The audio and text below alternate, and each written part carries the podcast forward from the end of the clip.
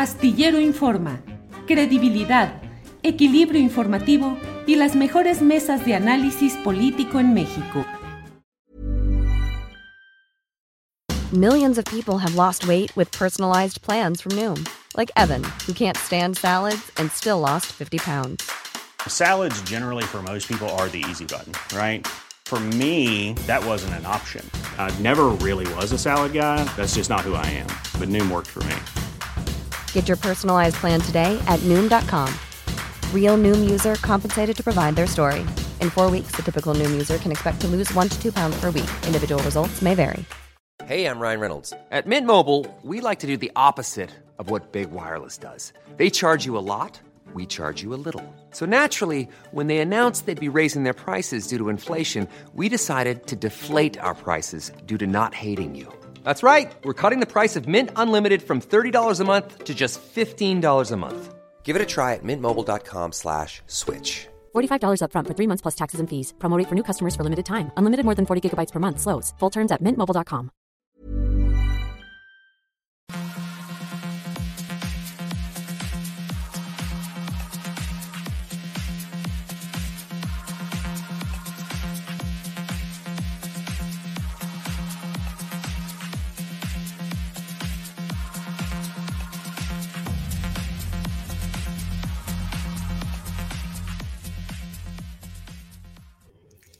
La una de la tarde, la una de la tarde en punto en este lunes 4 de abril, lunes 4 de abril de 2022. Muchas gracias por acompañarnos en este proyecto de información, de análisis y debate, que en este lunes tenemos un programa completo con muchas entrevistas, con mucha información y con opiniones de personajes relevantes del análisis periodístico y político en nuestro país. Gracias por acompañarnos y mire, tenemos lo principal que es hoy el ofrecerle tanto una entrevista con los periodistas Álvaro Delgado y Alejandro Páez Varela, como una entrevista con Osvaldo Zavala sobre su nuevo libro, en ambos casos respecto a nuevos libros. Y usted lo sabe, tendremos a Jacaranda Correa, a Claudia Villegas, para remover las neuronas una y otra, para acompañarnos en explorar los asuntos financieros y económicos de este país. Luego tendremos a Salvador Frausto y a Jorge Meléndez. Así es que tenemos mucha información interesante en este día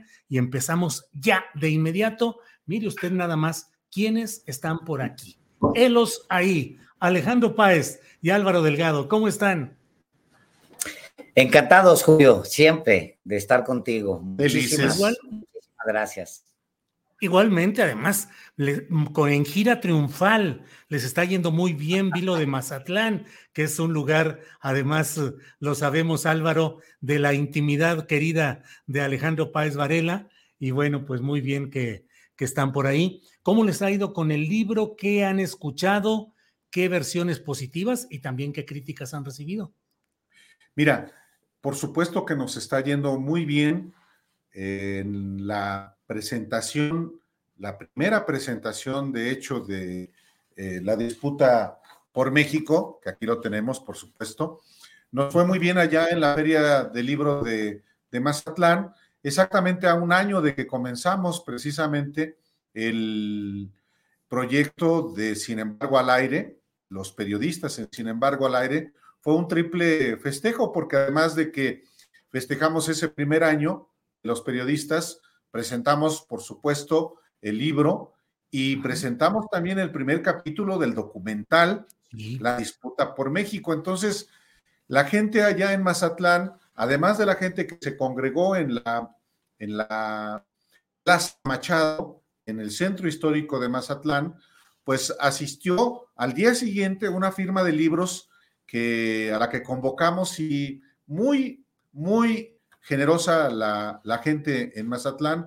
Así es que, y además nos están informando una vez más que ya se agotó en, por ejemplo, en Amazon, está agotado en la librería El Sótano, en Gandhi, está agotado en, en otras librerías.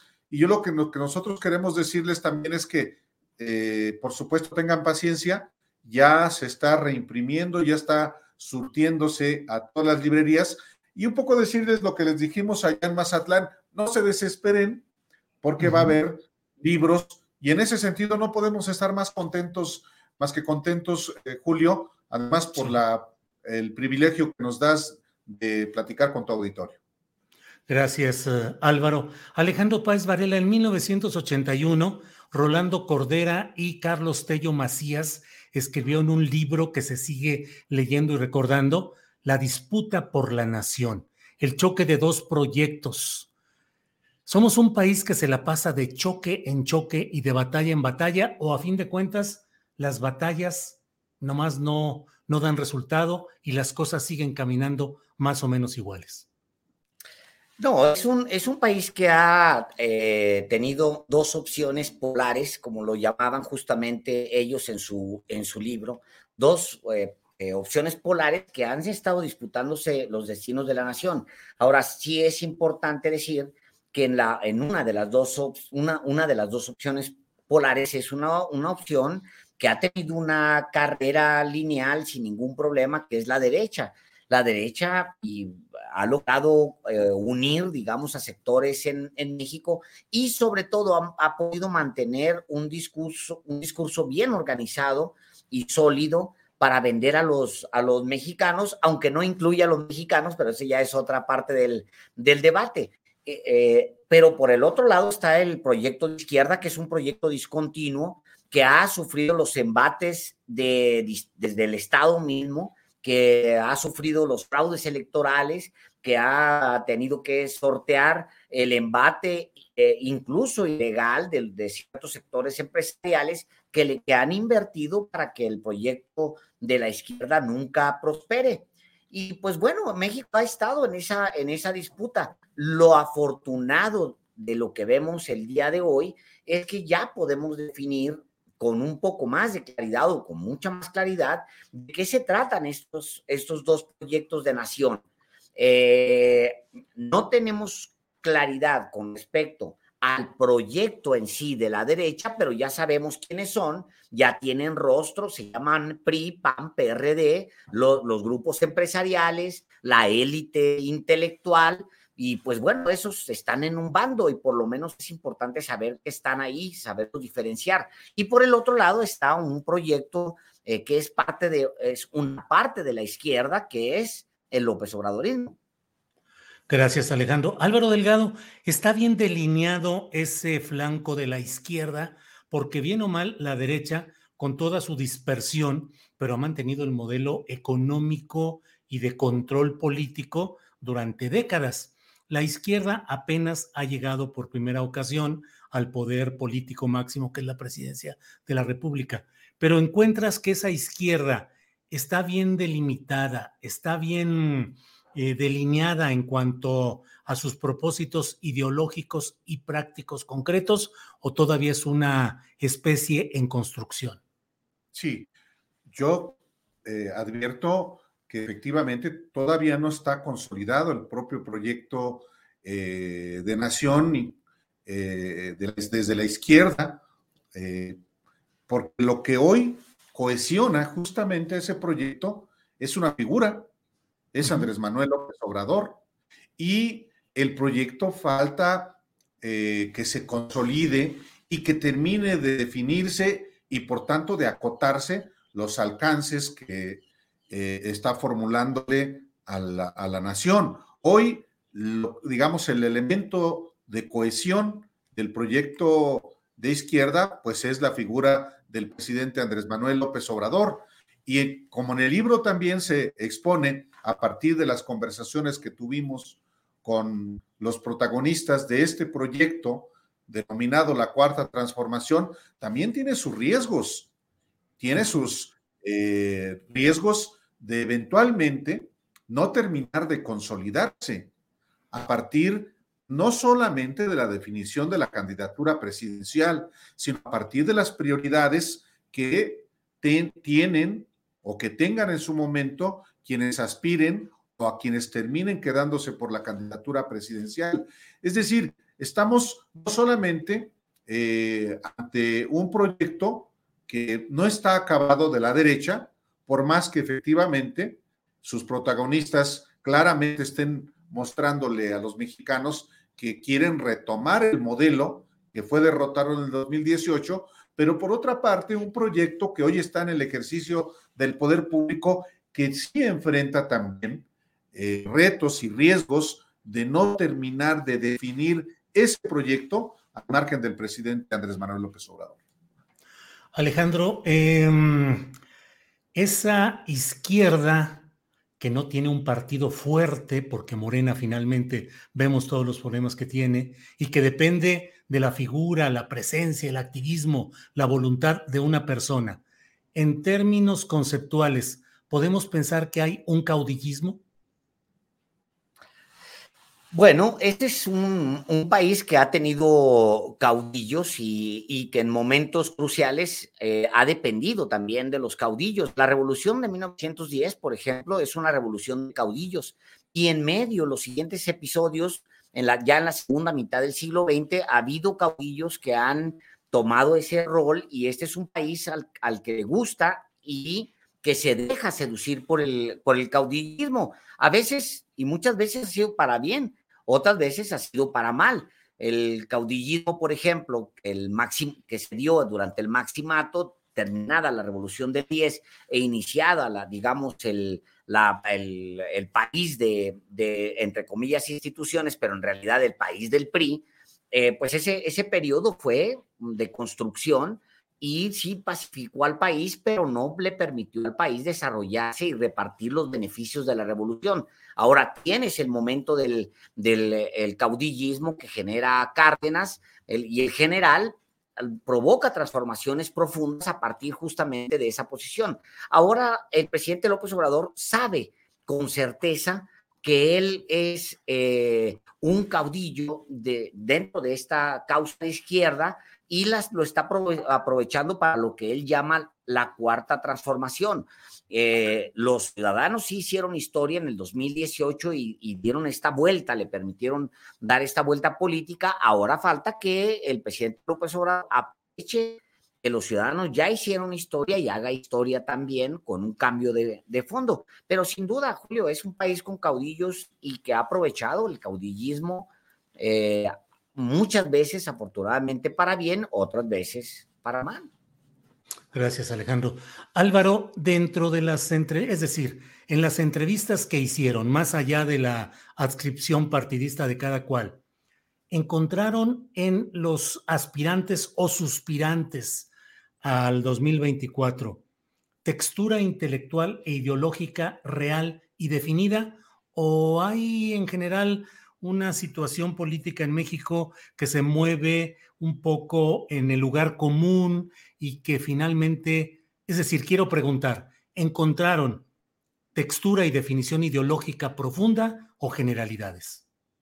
No, ah, hay, bueno, hay, de las dos, generalidades, eh, a, a menudo también más que ideas consignas, pero también encontramos, sin duda, textura ideológica como tú la, tú la defines, en el sentido de que hay claridad en lo que es hoy nuestro país y ha sido, y claridad también en lo que debe ser.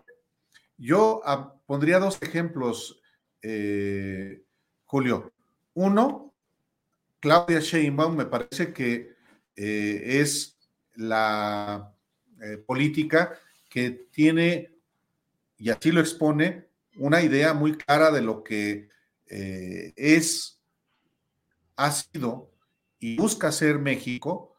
Eh, y otro personaje que creo también tiene claridad de lo que se propone desde esta coalición opositora es Gustavo de Hoyos. Hay, por supuesto, una identificación de objetivos que se quieren y objetivos que no se quieren de sus adversarios. Y en ese sentido, pienso que la, un proyecto y otro eh, están definidos por estos dos personajes. Hay, por supuesto, una exposición muy clara de lo que alguien como el canciller Marcelo Ebrard quiere para México y lo que no quiere. Y hay también una eh, posición desde la de las presidencias del PRD y del PAN sobre lo que México es hoy y sobre todo sobre lo que es López Obrador. Hay eh, muchas veces las pláticas que tuvimos, la figura de López Obrador, sobre todo en la, en la, en la oposición, como ese personaje, ese caudillo que por supuesto lo critican, pero que les gustaría tener y que no tienen, lamentablemente. Entonces, son conversaciones todas muy reveladoras de lo que son cada uno de estos políticos y, políticas, por supuesto, que sobresalen sin duda las mujeres, y también una exposición de lo que es cada uno de los dos proyectos con sus insuficiencias, con sus, eh, ¿por qué no?, hasta excesos y demagogias. Gracias. Es irresistible, Alejandro, usar el ejemplo de lo sucedido ayer. Desde mi punto de vista, una marcha con muy poca gente y con una gran confusión ideológica, táctica, programática, que lleva a proponer eh, que no se ejerza un derecho constitucional y cuyo lema es termina si te vas, que bueno, pues claro que es el triunfo del calendario, simplemente. Entonces, eh, es irresistible. Pero en general, Alejandro, la derecha, la derecha tiene la suficiente estructura organizativa en lo que han visto, en lo que entrevistaron, encuentran realmente una propuesta, una definición, tienen un faro, tienen una guía realmente o andan naufragando en la derecha mexicana? Mira, por fortuna para ellos tienen una estructura y esa estructura ahí está, porque han gobernado México, o sea, han, tenido el control de la, de la nación y muchos segmentos los tiene todavía en control la derecha en México pues el sector empresarial, patronal, ese, eso es completamente la derecha y es completamente de ellos. En fin, o sea, hay una, sí hay una estructura que les podría permitir reorganizarse, reagruparse. Para mi gusto, creo que lo que les falta es eh, empaque ideológico. No han logrado generar una respuesta al proyecto de nación de López Obrador eh, bien, eh, bien programada, bien estructurada, que les permita a ellos vender algo con claridad. Lo que dices tú de, ayer, pues efectivamente es, es, muy sintomático. O sea, eh, terminas y te vas. Pues sí, es que va a terminar en algún momento. Ya dijo también el presidente que ya que se va a ir, que no va a quedarse. Entonces, pues se, se basan digamos, todo el discurso está basado sobre, sobre supuestos, pero yo creo que es el fondo lo que, el problema que ellos tienen. Afortunadamente para la derecha, ya Claudio X González eh, ha estado trabajando en un discurso que pronto presentará en un discurso y en un proyecto de nación que pronto, pronto le presentará a la derecha para que se puedan defender. Y qué bueno, porque también los define, a la vez que define un proyecto, los define a ellos al interior. Se trata de un proyecto hecho, imaginémonos, desde la cabeza y el concepto de un hombre que ha sido hijo, es hijo del privilegio, hijo de la oligarquía, como es Claudio X, X González, les va a armar un proyecto de nación. Yo por lo menos celebro la, la honestidad con la que van a presentar su proyecto de nación, hecho por un Claudio X González. Yo le llamaría de una vez el proyecto Kimberly Clark. Pues, está todo. Bueno, y votaremos en rollos de papel sanitario.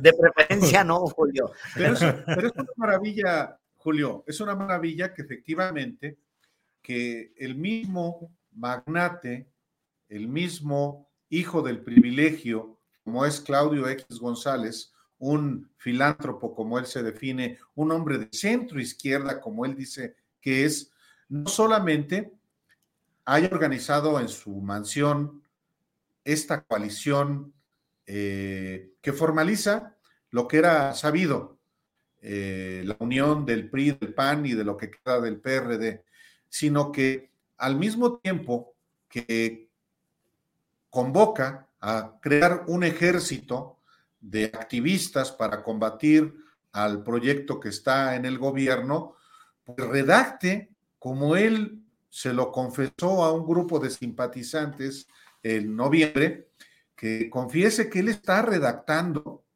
el proyecto alternativo de nación al de López Obrador. Él dijo que lo terminaría en marzo, quiere decir que ya pronto lo conoceremos y me parece que será muy útil que Claudio X González lo haga de manera pública y que los mexicanos identifiquen efectivamente ese proyecto de nación que hasta ahora no, no han sabido eh, formular ante los mexicanos. Ha sido esta coalición, pues la coalición reaccionaria, solo reacciona a las iniciativas del proyecto hegemónico que claramente encabeza el presidente López Obrador. Entonces, es la que encabeza, por supuesto, Claudia X González, una oposición reaccionaria. Eso ha sido. Y creo que los mexicanos merecen que sea algo más. Alejandro, eh, hay en este momento, si tomáramos una fotografía del movimiento de las fuerzas políticas, creo que veríamos una izquierda, un morenismo muy echado para adelante, con muchas posiciones cada vez más, gubernaturas, Congreso, en fin, todo lo que sabemos. Y del otro lado, una derecha muy apagada, insisto, yo la veo sin brújula, sin programa todavía, ya veremos lo que propone el proyecto Kimberly Clark, pero em, es una ilusión óptica el que parezca que realmente la izquierda o el morenismo o la 4T va a arrasar en 2024, es decir, la conjunción de poderes mediáticos empresariales, el desgaste mediático que se ha ido construyendo contra el presidente de la República en temas como eh, la casa gris del hijo y algunas otras cosas. Realmente, eh, rumbo a 2024, ¿crees que las cosas están muy favorables para la 4T o que es de esperarse un emparejamiento y una pelea, una verdadera batalla profunda en 2024? Yo creo que todavía hay muchas variables que no controla ni la derecha ni la izquierda y que van a incidir en el resultado o en la misma proyección de elección para el 2024. O sea, eh, muchas cosas que van a suceder en el camino. Yo tengo varias dudas con respecto a, qué va a suceder, por ejemplo, con las candidaturas de la izquierda. Con toda claridad, me queda eh, o, me quedo con la, con la duda de cómo va a resolver la candidatura presidencial. Le sucede a la izquierda lo que no le pasa a la derecha. Tiene tan, tantos aspirantes o suspirantes a la candidatura presidencial del 2024 que es, va a ser muy interesante cómo lo va a resolver. Eh, nosotros como periodistas, pues verlo va a ser interesante, pero para el interior de Morena puede ser muy caótico, muy traumático y puede costarles mucho. ¿Qué va a hacer Ricardo Monreal? ¿Se va a ir a Movimiento Ciudadano como pareciera que está preparando camino? ¿Qué va a hacer Marcelo Ebrard? ¿Realmente va, lo van a aceptar en alguna otra parte? Si no queda como candidato, ¿se va a ir o va a apoyar a Claudia Sheinbaum? son, dudas que están por resolverse. Ahora, y el, creo que la, derecha, por otro lado, se ha tardado mucho para organizarse y se ha tardado mucho para generar las condiciones para que empiecen a brillar figuras. Eh, no es posible que a estas alturas un prófugo de la justicia, un hombre que muchos mexicanos, entre ellos yo, tienen dudas con respecto a qué tan honesto es, eh, como Ricardo Anaya, pues sea el que más votos obtenga. Por el otro lado, es también, me parece a mí, patético que alguien como Margarita Zavala intente, después del fracaso del 2018 y después de lo que significó el gobierno de su marido para México, intenten ser, intente ser candidata presidencial. En fin, creo que, creo que todavía hay muchas variables que se van a jugar, que se van a mover, y creo que estamos entrando también en un, en un año y el siguiente en el que se van a definir esas variables. Hay elecciones y son importantes. Álvaro, eh, perdón, ¿querías decir algo, Álvaro? No, no, adelante. Ah, así. Ah, Álvaro, em, em, dentro de ese esquema de, de el aparente apabullamiento del morenismo, se produjo algo ayer y antier que a mí me llama mucho la atención. Dos piezas centrales de la 4T, desde mi punto de vista, desgastadas en ir a promover la revocación de mandato, en la cual pues todo hace suponer que la 4T va a arrasar. Y sin embargo, el secretario de Gobernación fue a hacer un mitin como activista, como y además retador y temerario respecto al INE. Y por otra parte, el propio general eh, director o comisionado de la Guardia Nacional, eh, Luis Rodríguez Bucio. ¿Qué opinas de esa súbita participación? Augusto Adán, Adán Augusto López Hernández, ¿es el tapado? El general Bucio es la confesión de la incursión en política de las fuerzas militares ya abiertamente? Hoy, como siempre, como desde hace muchos años, yo no puedo tener una posición de más que de repudio a que se utilice los recursos públicos y se utilice el servicio público para propósitos de carácter partidario y político. Riesgo de eh, una involución, eh, no podemos ver como mal que efectivamente servidores públicos a los que la sociedad les paga para que cumplan con una responsabilidad pública, puedan estar utilizándolos para otros propósitos. Es decir, si el secretario de gobernación viaja con recursos públicos, si viaja en bienes públicos, un avión, un automóvil, a hacer política partidista, es algo absolutamente inaceptable. Él tiene todo el derecho, en su tiempo libre, en sus días de descanso, efectivamente hacer lo que le plazca, incluyendo, incluyendo eh, actividad partidaria. Tiene su derecho, pero sin distraer recursos públicos. El otro día, simplemente la semana pasada, yo publiqué una fotografía en la que aparecen tres gobernadores del Partido Acción Nacional, María Eugenia Campos, Francisco Javier García Cabeza de Vaca y Mauricio Vila, en una reunión en la sede nacional del PAN. Eso no es correcto. Era un lunes, era horario laboral, era día laboral. De la misma manera que repudio que servidores públicos del Partido Acción Nacional utilicen los recursos públicos para hacer eh, tareas partidarias, con esa misma contundencia, yo repruebo que se usen recursos públicos federales para promover eh, una acción partidaria. En este caso, hay, hay que precisarlo también, Jesús, este, eh, perdón, Julio, hay que precisar si efectivamente eh, los servidores públicos están impedidos por la Constitución y la ley para promover la revocación de mandato. Hubo la aprobación en el Congreso de un decreto que eh, derrumbó el principio de que no es propaganda eh, gubernamental con la convocatoria a la, revocación de mandato. La única instancia que podía eliminar el, eh, la reforma es la Suprema Corte de Justicia de la Nación. Entonces, también ahí hay una discusión.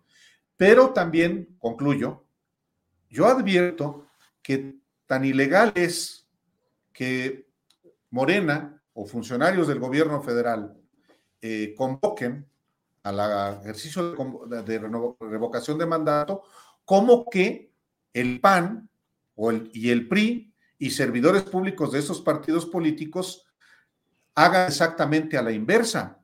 Entonces, la ley tiene que ser pareja para todos. Y ahí el INE, también hay que decirlo, no dice absolutamente nada. Están presentadas evidencias entonces hay que ser congruentes, hay que ser consecuentes de estas conductas que a mí personalmente me disgustan. Alejandro, Álvaro nos expresa, dice, su repudio absoluto al uso de recursos públicos para actos partidistas. ¿Qué opinas tú sobre estas estampas conocidas de lo sucedido con Adán Augusto López Hernández, secretario de Gobernación, el general Rodríguez Bucio, el máximo mando de la Guardia Nacional en actos políticos partidistas en el norte del país. Se lo hemos dicho al, al PAN, se lo hemos reclamado y lo hemos hecho durante años, hemos, hemos dicho que no está bien que los, eh, los gobiernos utilicen recursos que son de todos los mexicanos para apoyar a sus partidos. No, no vamos a callarnos hoy que lo hace, lo hace Morena. Está mal y le deben una explicación a los mexicanos de por qué lo hicieron. Tienen que explicarle a los mexicanos por qué se utilizaron, si es que así fue, recursos públicos para apoyar una, eh, un evento de, su partido, de Morena. Eso no, eso es un criterio general, eso no debería aplicar si eres del PRI o eres del PAN o distintas reglas. No, no, no, aplica parejito para todos. Los mexicanos estamos hartos de la chapuza política, hartos, hartos de que los políticos hagan chapuza. No se vale, no deben hacerlo. Y si quieren respetar aquello de que no somos iguales, pues tienen que hacerlo en los hechos, tienen que ejercerlo en los hechos.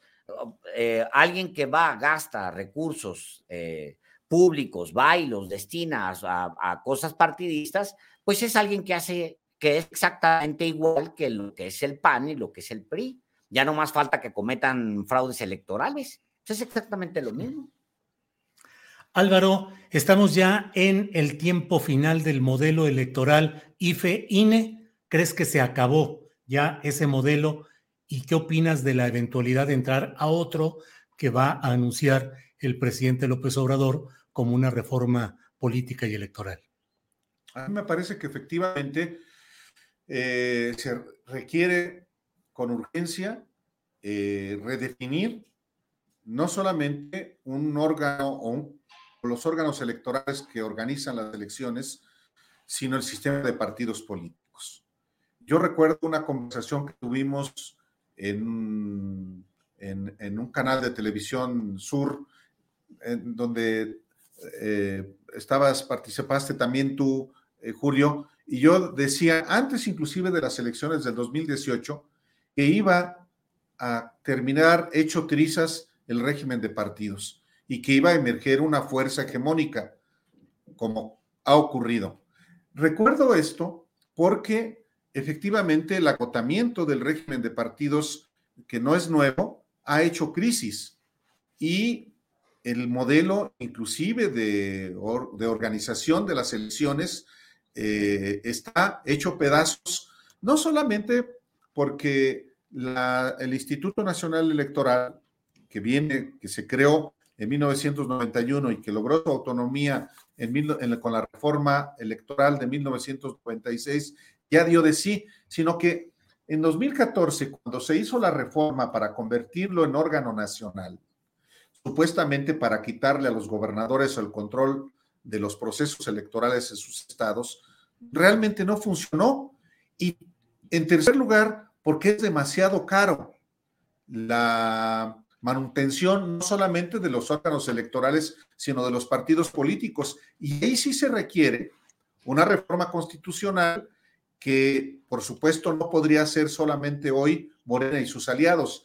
Se requiere un nuevo régimen de partidos, se requiere un nuevo conjunto de órganos electorales, se requieren nuevas reglas para la participación política electoral y eso, por supuesto, no solamente eh, eh, es necesario sino urgente. Tengo mis dudas de si esto va a ser posible porque no hay incentivos para que, por ejemplo, la oposición apoye una reforma electoral, sobre todo si les va a quitar ciertos eh, privilegios como plurinominales. Pero igual, de igual manera, quien está impulsando la reforma desde el gobierno, me parece que tampoco, a mi juicio, está teniendo la suficiente eh, incentivos para que le respalde la sociedad, aunque la promesa sea, por ejemplo, el que cueste eh, menos la, democracia. Yo estimo que las expectativas de los partidos eh, hacia el 2024 van a impedir que haya esta reforma ahora. ojalá me equivoque y sí haya ese consenso, pero pues me parece, y concluyo con esto, la expectativa, por ejemplo, de la oposición es, si no ganar la presidencia, sí por lo menos apoderarse del Congreso y de manera específica de la Cámara de Diputados para poder tener control constitucional y de manera particular tener el control de los recursos federales. Alejandro, pues mira todo lo que he tenido que hacer, la entrevista muy seria, muy formal. Estamos aquí como si fuéramos realmente así muy serios y circunspectos, todo para ver si más adelante el señor Delgado nos invita a comer y paga la cuenta, que es uno de los, de los pendientes. Mira, yo veo en el futuro inmediato muy pocas posibilidades de que el señor Delgado, te lo digo con esta seriedad, el señor Delgado eh, se proponga pagarnos esa comida que nos debe. Veo eh, más fácil la reforma electoral de que propone el presidente eh, López Obrador a que Álvaro Delgado pague una cuenta. Así lo planteo, Julio. ¿Por qué es así? ¿Y se ha acrecentado ahora con toda esta fama y con todo esto? ¿Sí como que se le ha subido tu ¿Sí? Es que ha crecido, Julio. Tú no sabes, pero se ha crecido. se ha crecido. Ya no se puede hablar con él, no se le puede quitar este, ni un dulce. Allá ahorita nos trajeron unos dulces, hay un montón de dulces de este lado, de este lado no hay nada, ya se los quedó todos. Mira, ahí está. De hecho, tengo días. mucho pirul. Mira. ¿Por qué, Álvaro? ¿Por qué Una, una, paleta es lo único que he una Una paleta, nomás así. ¿Por qué, Álvaro? ¿Por qué ha sido todo esto, eh? Bueno, yo eh, antes de. Eh, ahora es, es mi jefe, Alejandro Páez Varela, pues sí. Es, y, ni así me, y ni así me invita, Julio, imagínate. Por eso te digo que se ha crecido. Estoy pues pidiendo un aumento y no te de. ¿De veras? Híjole, no, pues ahí sí. aumento con, paletas. sí, con paletas. No, no, no. No tengo ningún incentivo. ¿Y cómo te ha ido, Álvaro, en, con la jefatura de Alejandro? ¿Es un jefe generoso? ¿Es eh, muy receptivo? O, es un tirano? ¿Cómo es? No, hombre, es a, todo dar. Yo, estoy muy, contento, la verdad, de las cosas. Se les nota, se les nota. sí, no, muy bien, muy bien. Muy, pues qué bueno, les agradezco a los dos. Exitazo del libro, exitazo del documental, exitazo del programa Los Periodistas. Reivindico lo que he dicho más de una vez. Son un ejemplo de cómo el buen periodismo puede tener también éxito en seguidores, en difusión y en muchas cosas interesantes. Estábamos en una etapa en la cual parecía que solo podía tener éxito eh, pues algunas cosas que no coincidían realmente con los criterios periodísticos más respetables. A mí siempre me da mucho gusto que ustedes den ese ejemplo de seguir adelante, de seguir produciendo y con buen periodismo captar la atención de amplias audiencias. Así es que mi mejor deseo para el futuro, mi abrazo, a reserva de lo que ustedes deseen agregar para cerrar esta plática. Pues agradecerte, Julio, eh, como siempre también lo, hacemos y también decirle a la, audiencia que el periodismo de Julio Astillero es un periodismo honesto que todos estamos eh, obligados a, a, apoyar, es un periodismo de combate, honesto, directo y creo que no por nada la fórmula que ahora representamos Álvaro Delgado y un servidor eh, viene justamente de las mesas que organizó Julio Astillero, de ahí vienen los periodistas y pues nosotros no tenemos más que agradecimiento y siempre nuestra consideración y siempre nuestro llamado a, la audiencia a que vean en Astillero lo mismo que, que pueden ver en los periodistas. Gracias, Alejandro. Muchas, muchas gracias y toda nuestra gratitud. Gracias, que estén muy bien y seguimos adelante, pa' adelante, pa' adelante, como dirían por ahí. Vamos a comer, eso sí, y que pague el señor Páez. ¿Otra vez? Páez, otra vez. Bueno, perfecto. Este pues muchas gracias. Con este incentivo, Julio, con este incentivo, una paleta. Fíjate nomás. Ya veremos cómo se ajustan las cuentas del consumo gastronómico. Gracias a los dos, que les vaya muy bien y seguimos adelante. Hasta luego. Muy buenas Gracias. Bien, pues ha sido la presencia de Alejandro Páez Varela y de Álvaro Delgado, una pareja entrañable que ha sabido ganarse un lugar preponderante en el periodismo electrónico, en el periodismo impreso eh, y con producciones de una gran calidad. Así es que, eh, pues qué bueno, qué bueno que tenemos la oportunidad de entrevistar y de platicar. Eh, fue una entrevista sobria durante la mayor parte, seria, pero usted sabe que tenemos una gran confianza y camaradería. Eh, pero bueno, quise llevar la plática sobre los terrenos concretos del interés periodístico, pero todo, todo el cariño y la consideración para mis compañeros Alejandro Páez Varela y Álvaro Delgado. Bueno, vamos a seguir adelante con la programación de este día. Es la una con 39 minutos y estamos ya con Jacaranda Correa, periodista y conductora de Canal 22. Jacaranda, buenas tardes. Hola, querido Julio, ¿cómo estás? Espero que no se me pase el, el internet. Estaba fallando, estoy fuera, pero ¿me escuchas bien? Creo que no. Sí, no, no, sí, sí, sí, te estoy, sí, sí, sí, todo bien, todo bien, todo bien. Si, si no me escuchas bien, trato de conectarme vía mi celular. ¿Me escuchas bien? Yo te escucho bien, yo te escucho bien. Perfecto. Yo te escucho bien. De acuerdo. Bueno, pues vamos, vamos a empezar, mi querido Julio, si te parece. Este, hoy quiero compartir con, eh, pues con la gente de aquí del estudio el tema que ya veníamos trabajando desde la semana pasada y en el que yo les compartía que he venido pues, pues ahí investigando, trabajando, ¿no? Y pues todo lo que tiene que ver con la minería extractiva y lo que conlleva esta actividad en detrimento de pueblos originarios, campesinos, ejidatarios, la violación eh, de derecho a la libre determinación y por supuesto del medio ambiente. Ya en otras ocasiones, Julio, hemos dicho aquí que de nada sirven esos llamados de emergencia por parte de la ONU, de muchos países sobre la crisis climática, mientras grandes corporaciones sigan haciendo usufructo de la tierra usándola como una vil mercancía. Porque lo hemos dicho, mientras a nosotras, nosotros ciudadanas, ¿no? Ciudadanos o consumidores, nos cargan el muertito de, de toda la depredación ambiental, pues los ricos en el mundo se dicen preocupados por el medio ambiente, pero más bien yo creo que están preocupados este, por sus intereses, Julio. Así es que eh, regreso al tema de, de, la minería, que ya habíamos explorado la semana pasada. Es uno de los grandes temas, sin duda, y en el que creo que el gobierno de Andrés Manuel López Obrador probablemente ya no tendrá tiempo o voluntad no lo sé, me pregunto porque fue uno de los compromisos que estableció su partido Morena eh, y no se ha podido, digamos que llegar a un acuerdo para terminar con esa ley minera que es la que está promoviendo todo esto, ¿no? Poner un alto o negociar con esta industria, Julio, que no solamente violenta todos estos derechos, sino que no contribuye a mejorar las condiciones de los pobres, de los marginados, Julio, ¿no?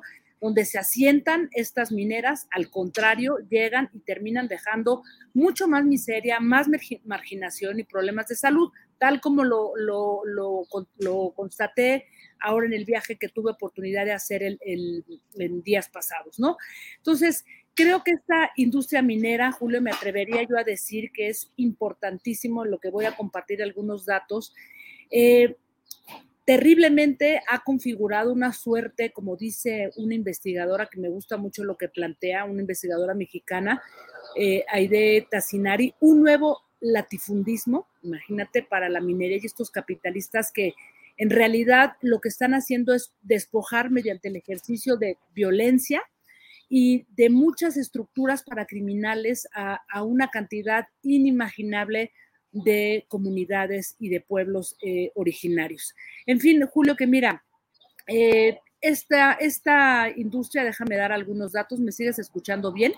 Sí, sí, sí. Perfecto. Te doy algunos datos. Fíjate, ¿por qué digo que eh, conforma casi un nuevo latifundismo por todo lo que está ocurriendo? México ocupa el quinto lugar como mejor destino a nivel mundial para la inversión en la industria minera. El 93% de las 345 empresas que operan en territorio nacional son de origen extranjero y 21 son mexicanas. Esto según datos del Sistema Nacional sobre Economía Minera. Y de las empresas extranjeras establecidas, efectivamente, como la mayoría de la gente lo piensa y lo sabe, la mayoría son eh, canadienses, 65%, el resto son miner, este, estadounidenses y luego vienen las mexicanas. Pero de esas mexicanas, Julio, quienes de alguna manera están monopolizando el terreno y básicamente, bueno, en todo el país, pero una buena parte en el norte, son empresas de, pues de tres empresarios, y hay que decirlo así, que abiertamente tienen una cercanía directa con el nuevo gobierno.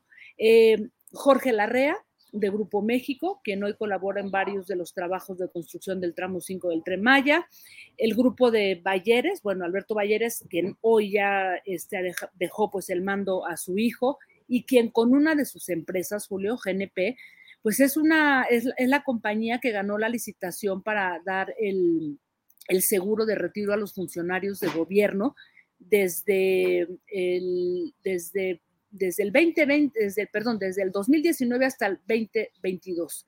El tercer gran eh, funcionario cercano al gobierno de Andrés Manuel López Obrador y también con actividad en la minería es ni más ni menos que Carlos Slim, de que no necesitamos dar más detalles pues de la cercanía con este gobierno. En fin, que son tres grandes patriarcas, Julio, grandes empresarios, ¿no? Y que quizá nos podrían dar algunas pistas, algunas respuestas, porque yo no las tengo, de por qué el gobierno que encabeza el presidente Andrés Manuel López Obrador, con esta insistencia y esta claridad de justamente darle el vuelco al timón para construir un nuevo sistema político y económico, dejando atrás lo que él ha llamado la época neoliberal, ¿cómo es posible o por qué o, qué intereses juegan o qué pactos hizo para de alguna manera mantener los privilegios de estos, eh, digamos que de estas corporaciones y sobre todo de estos empresarios mexicanos, de quien desde luego pues necesita el presidente y necesita el país, nos queda perfectamente claro, pero ¿por qué no llegar a una negociación, Julio? ¿Por qué traicionar los propios eh, compromisos que estableció Morena, como te decía, en el proyecto de Nación 2018-2024? Morena planteó específicamente que iba a impulsar desde abajo y haciendo una gran consulta a la reforma a la ley minera para establecer un, este, un estudio de impacto socioambiental, además de una consulta a pueblos originarios. Esto ya no se, ya no se retomó en el Plan Nacional de Desarrollo, tampoco hubo un programa minero como se había hecho en otros años.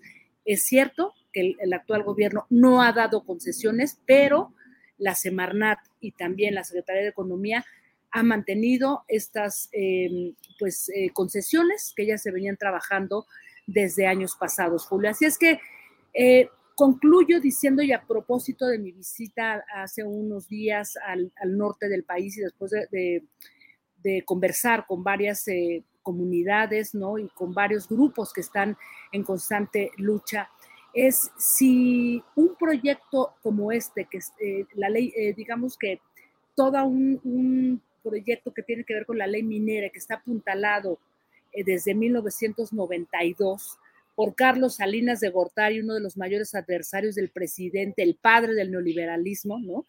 ¿Por qué sigue estando ahí sin transformarse? ¿Cuáles son los pactos y cuáles son las cosas que mantienen esta suerte de nuevo latifundismo en México, Julio? Eh, Jacaranda, ¿me escuchas bien? Te escucho. Sí, ah, muy bien. Eh, sí, pues efectivamente son de esas circunstancias en las cuales el poder económico y los proyectos económicos eh, pues entran en un contexto de conflicto respecto a los orígenes de muchos de estos, eh, de los personajes que mencionas, la Rea Baileres, que pues entre otros son, han sido parte del proceso de extracción de la riqueza nacional y de convertirla en riqueza particular, siendo de los hombres más ricos de México. Y bueno, pues ahí está esa discusión, Jacaranda, pero pues eh, veremos cómo se desenvuelve, pero todo hace suponer que seguirán esos negocios bollantes y caminando.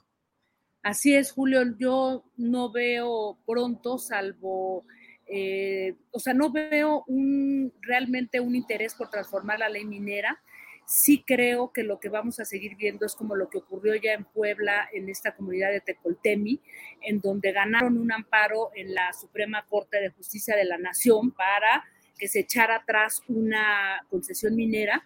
Y así iremos viendo, ¿no? Lo que pasó también hace 10 años en, en, la comunidad del Bajío, donde también ganaron esta este, digamos que este litigio contra eh, Penmont del, grupo Bayeres, veremos yo creo que una resistencia muy importante, pero no sé, tristemente, si esto que realmente contribuye a, una, a uno de los, de los mayores eh, rasgos de una política neoliberal realmente sea transformada, Julio.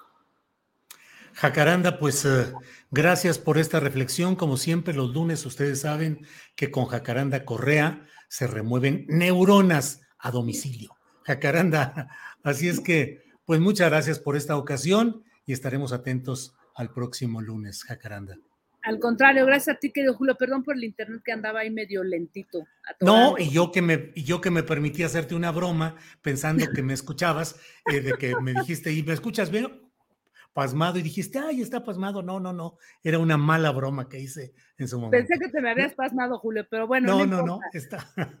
Jacaranda, gracias y nos vemos pronto. Un gran abrazo, querido Julio. Hasta pronto. Saludos a todos y a todos.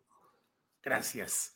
Bien, vamos a continuar en este lunes 4 de abril y ya está con nosotros Claudia Villegas. Ella es periodista y directora de la revista Fortuna. Claudia, buenas tardes. Hola Julio, buenas tardes, buen inicio de semana, ¿cómo están?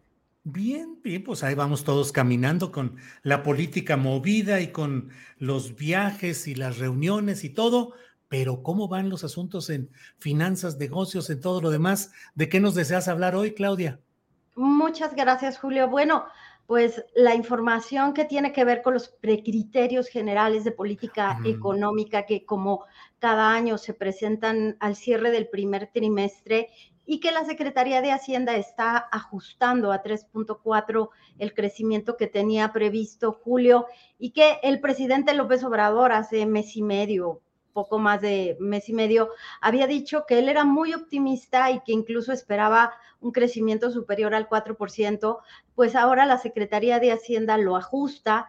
La pandemia, el asunto de lo que está sucediendo en Ucrania, en Europa del Este, ha dicho el presidente López Obrador que ha tenido que ver con el lento crecimiento de la economía. Otros analistas lo que opinan, Julio, es que tiene que ver con el clima de inversión con esa necesidad que tiene el presidente López Obrador de consolidar su proyecto, su modelo económico, revirtiendo la reforma al sector eléctrico. Y esta semana, bueno, como ya hemos escrito, el asunto de la ministra Loreta que estará definiéndose en la Suprema Corte de Justicia si es o no constitucional la ley de la industria eléctrica, Julio, y entonces algunos apuestan o están vaticinando que sí sale un, eh, un dictamen, una posición de la Suprema Corte de Justicia con cuatro votos eh, a favor de la constitucionalidad, pues perdería un poco de sentido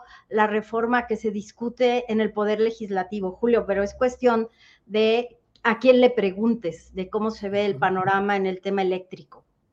Ah, Claudia, y por ejemplo, en este tema de lo eléctrico, hoy ha llamado la atención la declaración del presidente nacional del PRI, Alejandro Moreno, que dice que el PRI va a votar en contra de la reforma eléctrica y que va a presentar una contrapropuesta. Otros consideran que en realidad está mm, abriendo el camino con esa contrapropuesta para que voten en conciencia libremente los priistas y que eso le podría dar la fracción de votos que necesita Morena y aliados para sacar adelante la reforma eléctrica. ¿Cómo ves este tema, Claudia?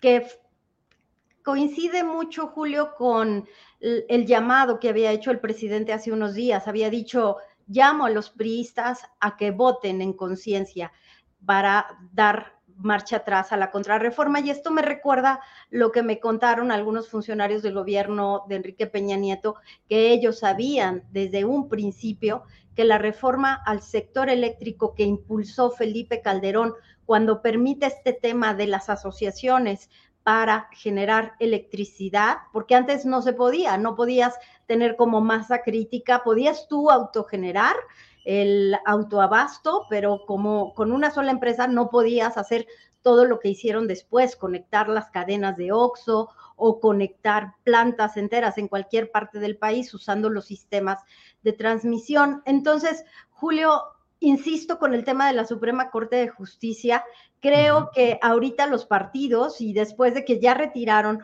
una iniciativa que se había presentado la semana pasada del PRI, una iniciativa un poco tanto extraña que no se le veía mucho sentido, creo que los partidos estarían curando en salud y le estarían dejando pues el peso de la carga histórica a la Suprema Corte de Justicia. Pero después viene otro asunto que tiene que ver con que en el marco del TEMEC, bueno, pues las empresas que se verían afectadas no se quedarían tan tranquilas con una disposición, con una, un dictamen de la Suprema Corte de Justicia que dijera que la ley de la industria eléctrica, que lleva pues el sello ahí de Rocionale y que buscaba modificar el despacho, bueno, que esa ley está afectando también los intereses del TEMEC pues ya vimos lo que pasó con los funcionarios de Estados Unidos el viernes pasado, Julio. O sea que esta semana vamos a tener mucha información sobre el sector eléctrico.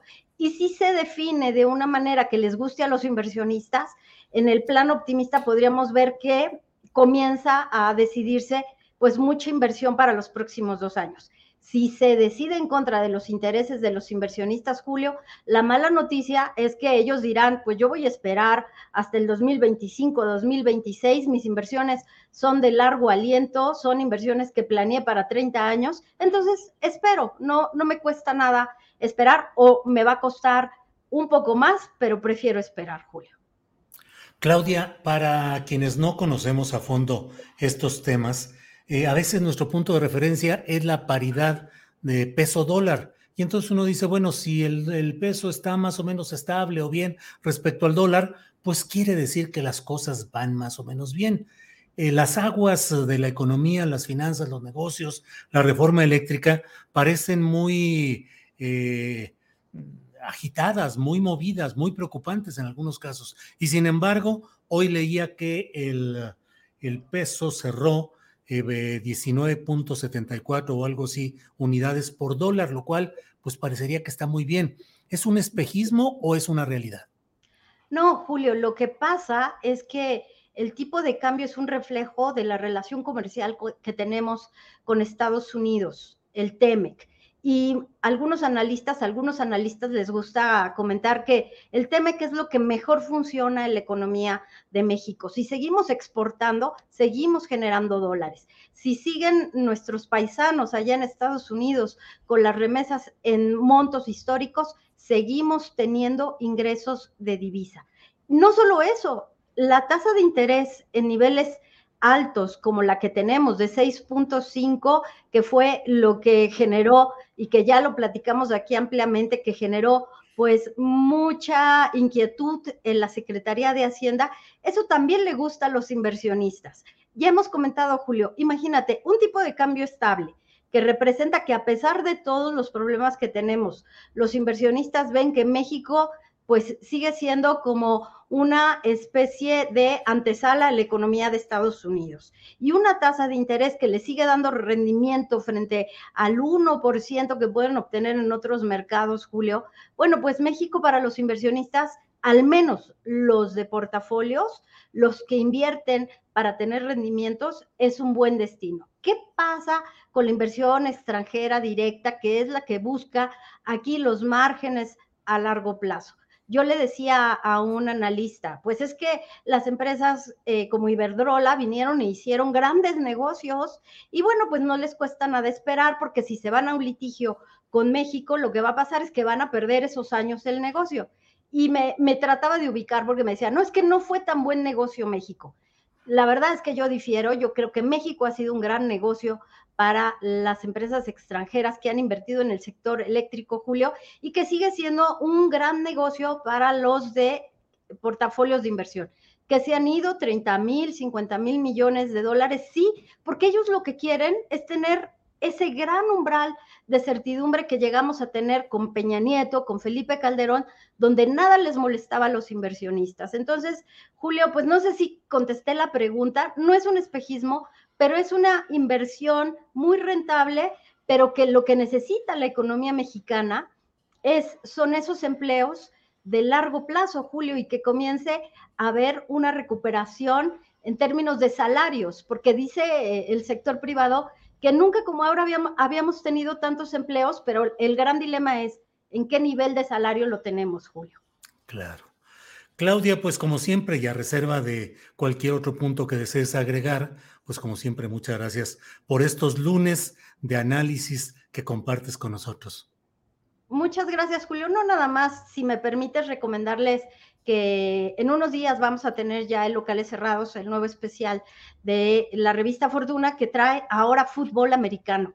A ver si nos hacen el favor de buscarla y de leerla. Ándale, en locales cerrados eh, de la revista, eh, la revista Fortuna, ahí disponible. Pues está bien, Claudia. Este, básquetbol, fútbol americano, de rato fútbol, soccer o qué? Bueno, fútbol soccer no estoy tan segura. Tal vez haremos un reportaje sobre este tema del INAI y cómo la revelación de datos personales está en entredicho, que es algo que, bueno, tiene a Miquel Arriola ahí bajo los reflectores, pero yo creo de béisbol sí, Julio, les vamos a dar la sorpresa con el béisbol. Ándale, bueno, estaremos atentos. Muchas gracias, Claudia. Buenas Muchas tardes. gracias, Julio. Buenas tardes a todos. Gracias.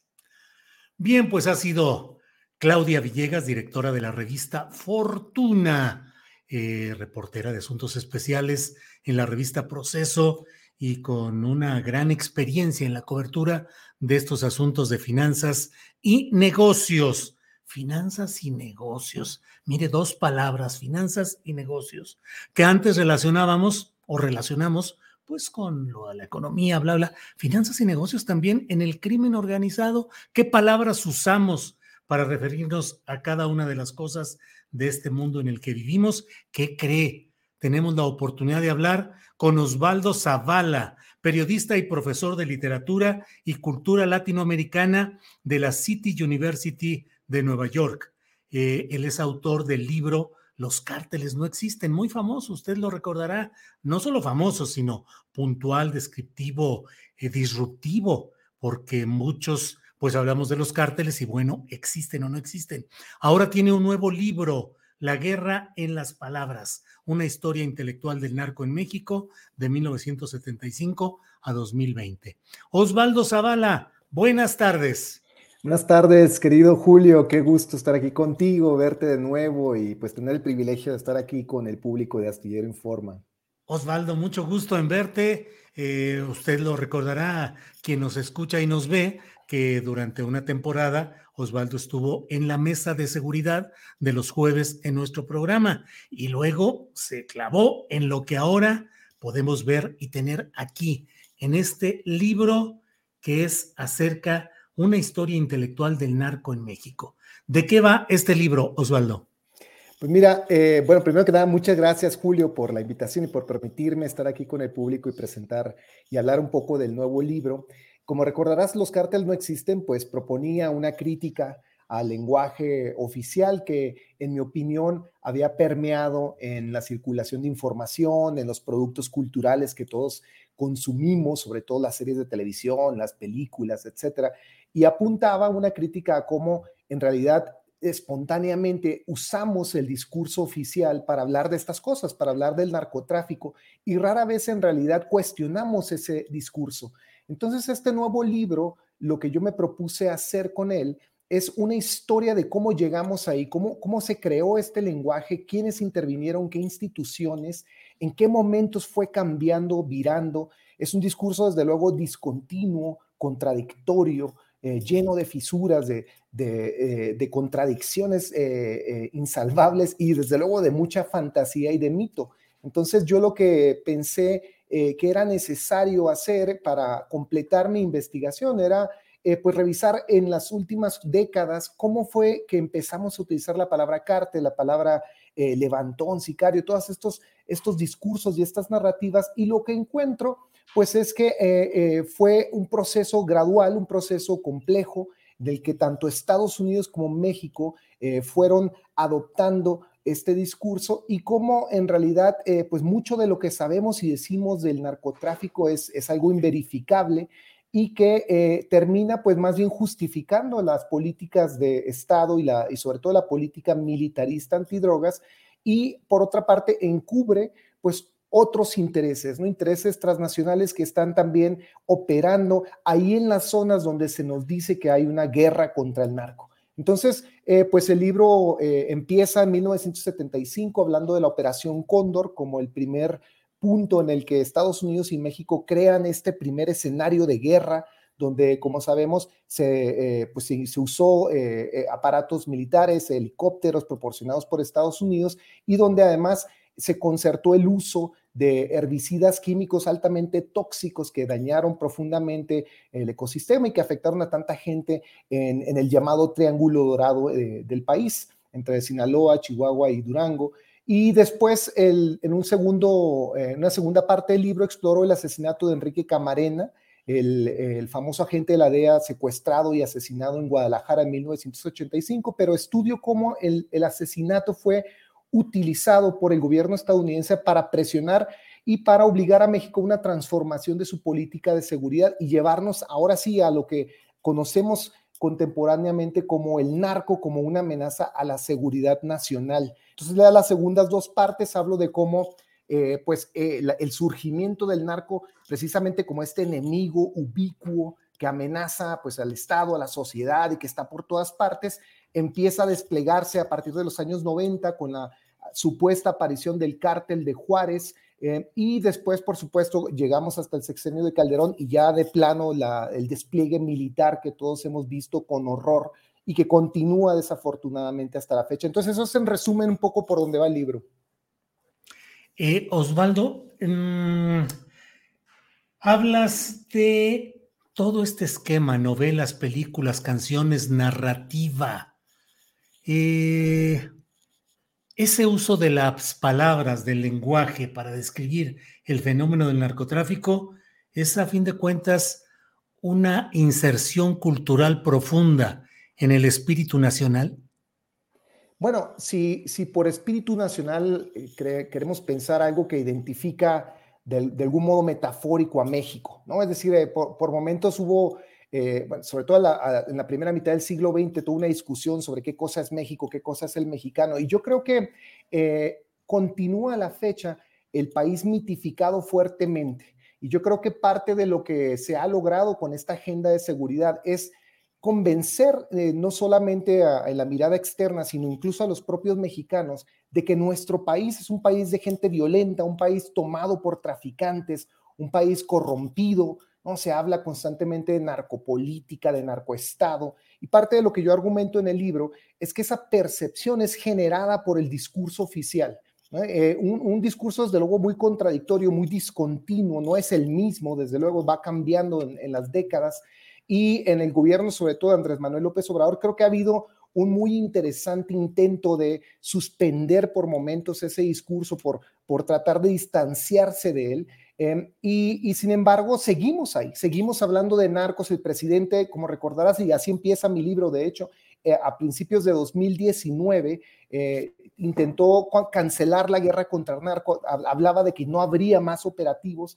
Y después vimos el, terrible episodio donde, eh, desde luego, fracasa el operativo para detener a, a Ovidio Guzmán y eh, pues empieza todo un cuestionamiento de su política de seguridad, si esto de abrazos o no balazos realmente funciona. Y creo que eh, pues en, el, en lo que va de este sexenio, eh, desafortunadamente pareciera que la percepción de México como un país muy violento, como un país rebasado por esto que llamamos crimen organizado, está avanzando y está funcionando, me parece, la presión sobre la política de seguridad del presidente. De modo que hace un par de mañaneras él hablaba ya de eh, pues bandas delictivas que se atacan unas entre otras, que la mayoría de los crímenes son cometidos por delincuentes, etcétera, ¿no? Entonces parecía que regresamos al lenguaje eh, de las presidencias anteriores, ¿no? Lenguaje, al lenguaje de guerra. Además estamos viendo otra vez operativos para detener traficantes, lo que ocurrió con la, captura de este traficante en, Laredo, en, Nuevo Laredo, quiero decir, en Tamaulipas. Y, pues me parece que eh, la pregunta que procura el libro ¿seguimos o no en un escenario de guerra contra el narco? Eh, hasta ahora, desgraciadamente, se responde sí, sí seguimos en una guerra contra el narco y no hemos podido sacudirnos la hegemonía de la agenda estadounidense que insiste en tener a nuestro país como un país en guerra y, eh, y pues por ahora no pareciera haber un horizonte de salida. Jewelry isn't a gift you give just once. It's a way to remind your loved one of a beautiful moment every time they see it. Blue Nile can help you find the gift that says how you feel and says it beautifully with expert guidance and a wide assortment of jewelry of the highest quality at the best price. Go to BlueNile.com and experience the convenience of shopping Blue Nile, the original online jeweler since 1999. That's BlueNile.com to find the perfect jewelry gift for any occasion. BlueNile.com. Millions of people have lost weight with personalized plans from Noom, like Evan, who can't stand salads and still lost 50 pounds. Salads, generally, for most people, are the easy button, right? For me, that wasn't an option. I never really was a salad guy. That's just not who I am. But Noom worked for me. Get your personalized plan today at Noom.com. Real Noom user compensated to provide their story. In four weeks, the typical Noom user can expect to lose one to two pounds per week. Individual results may vary. Agenda de Estados Unidos, Osvaldo, ya lo dices un poco en esta intervención que has tenido, pero yo insistiría un poco en esto. Agenda estadounidense que parece que está dando ya un completo giro a la postura del gobierno mexicano en cuanto a lo que has mencionado, detención de líderes de grupos criminales que antes se decía que no se haría. Por un lado, ya ha habido más enfrentamientos directos, en algunos casos con la asimetría de resultados, es decir, con un eh, número mucho mayor de narcotraficantes muertos y un policía herido, eh, en fin, como las historias del pasado. ¿Crees que a fin de cuentas se está imponiendo esa realidad y esa agenda estadounidense? Sí, fíjate, desafortunadamente yo creo que el, lenguaje que, se usa para la guerra contra el narco sigue vivito y coleando eh, en, este gobierno y es, y es desafortunado porque sí creo que genuinamente hubo una intención política de suspenderlo, de someterlo a examen. la propuesta del, plan de gobierno del, presidente López Obrador era muy clara en, en volver eh, el, eh, devolver al tema eh, una, condición asistencial, una condición policial, pensar el tema del narcotráfico como un problema de salud pública y no como un problema de seguridad nacional como se, se hacía en los gobiernos anteriores. Y creo que, pues desafortunadamente, ese lenguaje, esa, esa narrativa poderosa eh, insiste en aparecer, ¿no? En algún punto del libro yo hago un guiño a mi, a mi propio trabajo anterior. Los cárteles no existen, pero insisten en existir. Vuelve a aparecer este, este, esta idea del cártel poderoso. No hay evidencia que realmente respalde la idea de que ningún grupo de, del llamado crimen organizado pueda verdaderamente eh, rebasar el poder de nuestras Fuerzas Armadas, ni mucho menos controlar un territorio a largo plazo o en el inmediato plazo. Y, entonces pareciera que eh, la presión estadounidense, que además pues tiene un, tiene múltiples episodios en lo que va de este gobierno, desde la detención de, del general Cienfuegos, por supuesto, hasta incluso el operativo mismo para, para detener a Ovidio Guzmán, que sabemos que estuvo el director de la, de la DEA en México unas semanas antes de que se llevara a cabo ese operativo y sabemos que la DEA estaba muy abiertamente presionando a este gobierno para retomar la guerra contra el narco y pareciera que les, les está funcionando, que esa presión está teniendo efecto y que el presidente está tomando el cauce de lo que yo llamo eh, la narrativa securitaria, es decir, esta percepción que yo creo que es puramente del discurso de que el país está tomado por traficantes al borde de un tipo de guerra civil y que tenemos que aceptar la urgencia de la militarización y convalidarla. Entonces yo creo que ese es el fin último de este discurso, eh, asegurar la influencia, el, control, eh, la expansión del aparato de seguridad en México y lo estamos viendo con, los resultados que todos conocemos. Ahora, Osvaldo, eh, ¿Es un asunto de lenguaje o de realidad? Disculpa la insistencia, pero yo me quedo todavía atorado ahí. Eh, ¿Somos un pueblo violento o no? ¿Está inserto en el ánimo popular las fiestas con los narcocorridos y la aspiración de ser poderoso como lo es un jefe narco? Pues mira, em, Podemos tratar de responder esa pregunta de varios modos. Yo la respondería de este modo. Hasta 2007 nuestro país tenía un índice de violencia muy bajo, muy normalizado en realidad y sin ningún tipo de alarma. ¿no? De hecho, toda la década antes de que comenzara esta mal llamada guerra contra el narco, hasta 2007, de 1900 a 2007, hay múltiples estudios que hablan sobre esto, serios y con, y con datos al alcance de todos, que demuestran cómo el homicidio en México sobre todo iba a la baja de un modo sustentable, decidido, de 1997 hasta 2007. Mi ciudad, yo soy originario de Ciudad Juárez, eh, vivía uno de sus años menos violentos. Eh, en 2007 hubo un total de 330, me parece, 340 asesinatos. Toda esa dinámica de, de, de, escasa violencia o de una violencia que no, que no, que no rebasaba de ningún modo eh, preocupante los índices más normales de los países comparables, eh, se rompió, se rompió ese descenso en, 2008 cuando empieza eh, la militarización del país, cuando el presidente Calderón empieza, bueno, desde 2007 en, estados como Michoacán, pero digamos en, Chihuahua, por ejemplo, de 2008 cuando empieza la militarización ordenada por el presidente Calderón. Y ahora hay datos muy serios, muy, muy claros estadísticos por un lado y análisis que se han hecho eh, tanto dentro como fuera de México que, que ponen muy claro sobre la mesa el hecho de que hay una correlación entre la militarización y el alza de la violencia en el país. Entonces yo no creo de ningún modo que el mexicano tenga alguna eh, propensión innata a la violencia. Yo creo que estamos viviendo un proceso histórico de violencia estatal, de militarización, de una política agresiva, de un, de un ejército desplegado en contra de su propio pueblo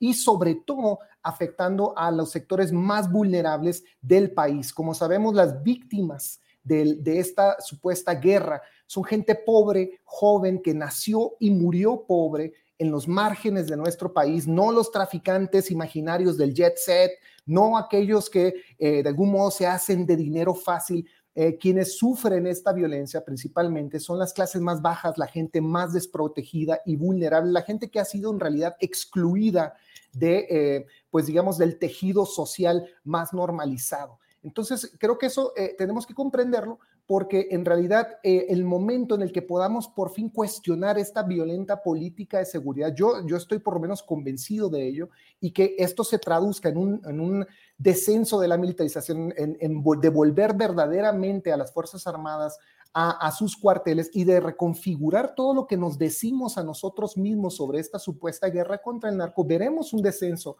en la violencia. Entonces, yo creo que no hay, eh, por lo menos, datos eh, empíricos que, demuestren que somos un, un pueblo violento o que de algún modo no tenga un horizonte de salida esta supuesta violencia atribuida a los traficantes. Creo que en el momento en que, insisto, se, se, cuestione a fondo la política de seguridad, la manera en que hablamos y describimos este fenómeno del narcotráfico y, todas las salientes que van, por supuesto, con la política de seguridad estadounidense, porque no es solo el narcotráfico, por supuesto, es la, violentísima también agenda antiinmigrante que desafortunadamente el gobierno de López Obrador ha, apoyado y, ha, digamos, eh, pues sí, respaldado junto con Estados Unidos y otras potencias del norte global.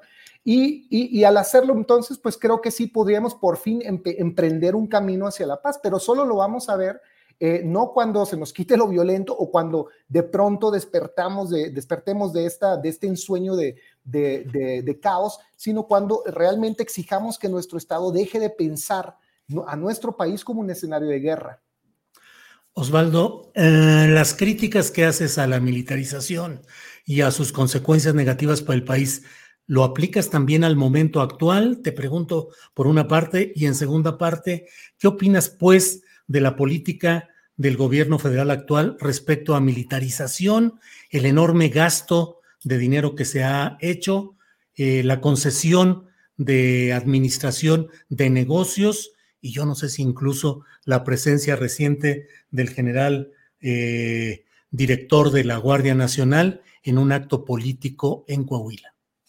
Sí, mira, eh, sin duda hay, hay, enormes preocupaciones. Me parece que se puede pensar, por menos yo he querido pensarlo de dos modos. Le he concedido por momentos el beneficio de la duda al gobierno federal, pensando que eh, eh, parte de la estrategia sería retomar el cauce del ejército hacia hacia proyectos más productivos de, gobierno, digamos, utilizar, como se ha señalado en otras ocasiones por otros analistas, a las Fuerzas Armadas como, como un brazo constructor de Estado, ¿no? Digamos, para hacer obra pública, megaproyectos, etcétera. No, no estoy del todo reñido con eso. Hay otro argumento que se hace, por ejemplo, de pensar la, eh, la ocupación de las aduanas de marítimas y territoriales del ejército, eh, pensando en la enorme corrupción que en efecto era endémica del sistema aduanero en el país. ¿no? Eh, y, ciertamente hay preguntas que, nos, que ayudarían a explicar, por lo menos en, lo inmediato, la presencia del ejército en ciertas zonas del gobierno. Em, y, y, creo que es mucho mejor ver al gobierno sí, construyendo el aeropuerto de la Ciudad de México que pues eh, militarizando, eh, digamos, eh, Nuevo León o Chihuahua en la cacería, supuesta cacería de traficantes y en realidad cometiendo crímenes y atrocidades de, lesa humanidad. entonces, por, ese lado puedo entender hasta cierto punto.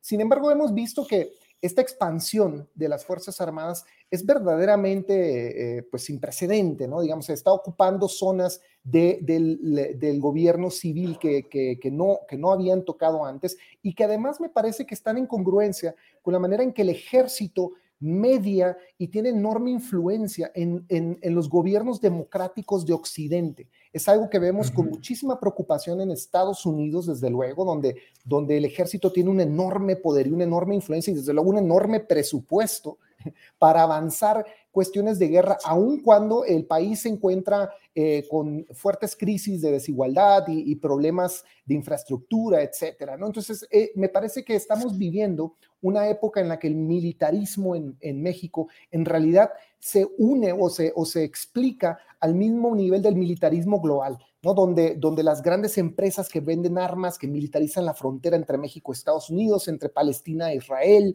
entre tantos otros países, zonas de conflicto de Europa y de Medio Oriente, eh, pues hacen circular su influencia y su dominación también entre nosotros. Entonces yo por eso creo que es muy importante, más allá de la política inmediata, ¿no? Es decir, del papel que juega específicamente el ejército, digamos, en, la Secretaría de Salud o, eh, en, la cuestión de las aduanas o las fronteras, ¿cómo replantear eh, esta tendencia al militarismo que viven precisamente las democracias modernas. Y creo que parte de la pregunta que yo me quiero hacer en este libro, sobre todo hasta el final, es que en parte proviene de esta racionalidad que llamamos de seguridad, ¿no? De seguridad nacional, que además tiene todo un campo de estudio en la academia, ¿no? Donde hay, un campo de estudio sobre la seguridad, donde todos validan y se preocupan en, producir teorías muy específicas sobre por qué el crimen organizado actúa de tal modo, y, donde creo que lo que falta es preguntarse la sobre la racionalidad misma de la seguridad, es decir, cómo es que llegamos a creer que estamos siempre al borde de una crisis de seguridad. ¿Por qué hasta 2007 los narcos no asesinaban a mansalva? ¿Por qué no teníamos altos índices de homicidio? ¿Y por qué solo cuando empieza la militarización se dispara el asesinato, la, desaparición forzada, la extorsión, etcétera? Entonces yo creo que hay una correlación muy fuerte y que, y que ya es tiempo que nos lo preguntemos entre esta racionalidad de seguridad, el despliegue del ejército, militarizar zonas del gobierno, militarizar la salud, las aduanas, las fronteras, etcétera, y, cómo salirnos de ese impasse. Entonces, yo, no creo que la pacificación va a provenir solamente de, atender la desigualdad, aunque sí creo que eso es clave y el presidente creo que ha sido genuinamente alguien preocupado para hablar sobre la pobreza y poner ese tema en el centro de la discusión, pero además de eso, que me parece crucial, es necesario responder, eh, eh, entablar una crítica generalizada sobre esta idea de la seguridad nacional, seguridad ciudadana, la seguridad en todos sus alcances, que se convierte en una máquina de narraciones y que nos está creando, más que respuestas, nos está creando enemigos domésticos, ¿no? Si no son los narcos, son los guachicoleros, son los pandilleros, eh, son los traficantes de aguacate, los que roban combustible, etc. Entonces, eh, pareciera que eh, cuando hablamos de seguridad, en realidad nos, nos sumergimos en un relato donde aparecen constantemente monstruos y enemigos que hay que seguir matando y de ahí no, no parece que podamos salir. Entonces, creo que es importantísimo ese distanciamiento al que me refiero. Osvaldo, es, eh, podríamos pasar aquí una hora completa o mucho más platicando sobre estos temas. Como siempre, te agradezco la amabilidad de estar eh, con Astillero Informa, de estar en este programa y eh, deseo la mejor de las suertes para este nuevo hijo literario que tienes. Aquí está, perdón, perdón, una historia intelectual del narco en México, 1975-2020, Osvaldo Zavala. Osvaldo, pues si, me, si me permites que vamos a presentar el libro este viernes eh, una de las primeras presentaciones que vamos a hacer en, la Alameda, en la Brigada para Leer en Libertad de, de, Paco Ignacio Taibo, vamos a estar presentando el libro a las 6 de la tarde este viernes eh, con eh, Federico Mastro Giovanni, el periodista italiano, gran amigo mío y que, que, tú conoces muy bien. Y que, bueno, pues ojalá que el público se interese. El libro ya está a la venta en las librerías, en, en la Ciudad de México, en todas partes, y también se puede comprar en línea. Entonces, pues ojalá que puedan acompañarnos ese día en la presentación. Osvaldo, muchas gracias, que todo vaya bien y seguimos en contacto. Muchas gracias, querido Julio, un abrazo y bueno, ¿qué, cuántas ganas de, seguir estas conversaciones contigo y con todos los colaboradores de Astillero Informa. Sabes que ahí hay campo y tabla siempre, así es que cuando tú digas, con mucho gusto Osvaldo, gracias, hasta luego. Bien, pues ha sido Osvaldo Zavala con su nuevo libro, eh, La Guerra de las Palabras, una historia intelectual del narco en México, la guerra en las palabras. Bueno, eh, pues hay mucha información interesante y obviamente para llevarnos a esos senderos de la información interesante está Adriana Buentello, a quien saludo. Adriana, buenas tardes. ¿Cómo estás, Julio? Muy buenas tardes. Saludos a todos los que nos ven. Pues ahora sí que tenemos, eh, como dicen, de chile, de dulce y de manteca, tenemos mucha información. ¿Por dónde quieres que empecemos, Julio? El que tú digas, yo creo que de dulce para que no esté tan duro el, ramalazo más adelante. Julio, bueno, vamos a empezar con el tema de la reforma eléctrica, porque eh, hace unos minutos, hace algunas horas en realidad, el dirigente del Partido de la eh, Revolucionaria Institucional, Alejandro Moreno, conocido como Alito, pues no sé si te suena, Julio, pero dijo que la reforma de AMLO es un peligro para México, y que además adelantó, como ya bien lo decías, que todos los legisladores van a votar en contra. Si te parece, vamos a escuchar qué fue lo que dijo. Su propuesta está fuera de sus atribuciones y al margen de la ley, porque en su contenido se opone, infringe y violenta la Constitución, la legislación general, los tratados internacionales que al respecto hemos suscrito, transgrediendo así, en ese acto, la ley suprema de toda la Unión. Hoy por hoy, la propuesta de Morena es un peligro para México. En el presente, un desastre que avisora una tragedia de consecuencias irreversibles en el futuro al transgredir, al poner en riesgo el marco legal de protección, seguridad y certidumbre para los flujos de inversión, operaciones, proyectos de cooperación nacionales y extranjeros en el sector energético. Los del PRI en conjunto razonado y después de un gran análisis hemos decidido votar en contra de la iniciativa de reforma constitucional eléctrica que ha enviado el Poder Ejecutivo Federal. Bueno, hay aplausos y todo. Bueno, al estilo priista, Julio, eh, pues el presidente del PRI, ahí adelantando que todos van a votar en contra de esta reforma y además presentaron eh, una reforma eh, una iniciativa. Justamente a la una de la tarde estaban convocada la prensa para esta presentación. Antes comentar, Julio, que ya en la eh, Comisión de Medio Ambiente en San Lázaro ya quedó aprobada este primer paso de esta reforma eléctrica con 17 eh, votos en favor de Morena, PT, Partido Verde Ecologista de México y 14 en contra de la oposición. el próximo 11 de abril van a sesionar las Comisiones Unidas de Energía y Puntos Constitucionales para pues, eh, iniciar con el dictamen de este proyecto. Así que bueno, ese es el primer paso de esta reforma eléctrica y comentar, Julio, que la, la reforma o en la iniciativa que están contra reforma, que están presentando, eh, en este caso el PAN, el PRI y el PRD en conjunto, pues tiene 12 puntos, Julio. Entre ellos destacan las garantías a la inversión extranjera y nacional, también destacan, entre otras cosas, crear una tarifa de energía eléctrica gratuita para poblaciones rurales, hospitales públicos y guarderías. También contempla el impulsar una competencia efectiva entre proveedores de energía para asegurar que se contrate la mejor opción al menor precio posible. Y entre otras cosas, lo que destacó el presidente del PRD, Jesús Zambrano Julio, es que con esta presentación de esta contrarreforma estarían, según Zambrano, demostrando que mm, pues va por México, no está ni fracturado ni debilitado y que sí existe oposición en México. Julio, ¿cómo ves? Bueno, pues está poniendo sabroso todo este asunto. Ya iremos viendo porque ya estamos en el, en el tramo final, Adriana. Ahora sí que ya no hay mucho para dónde hacerse. Ya ahí viene eh, las campanadas legislativas para convocar ya las votaciones en comisiones y luego ya en la plenaria, eh, que como lo hemos comentado en otras ocasiones, se había hablado de que esta votación final podría ser el jueves santo, porque esa fecha no se sabe, pero ahí va avanzando rumbo a esa fecha, Adriana. Así es, precisamente Julio está contemplado para esas fechas y pues vamos a ver, a darle seguimiento a esto que está sucediendo en, eh, en el Poder Legislativo.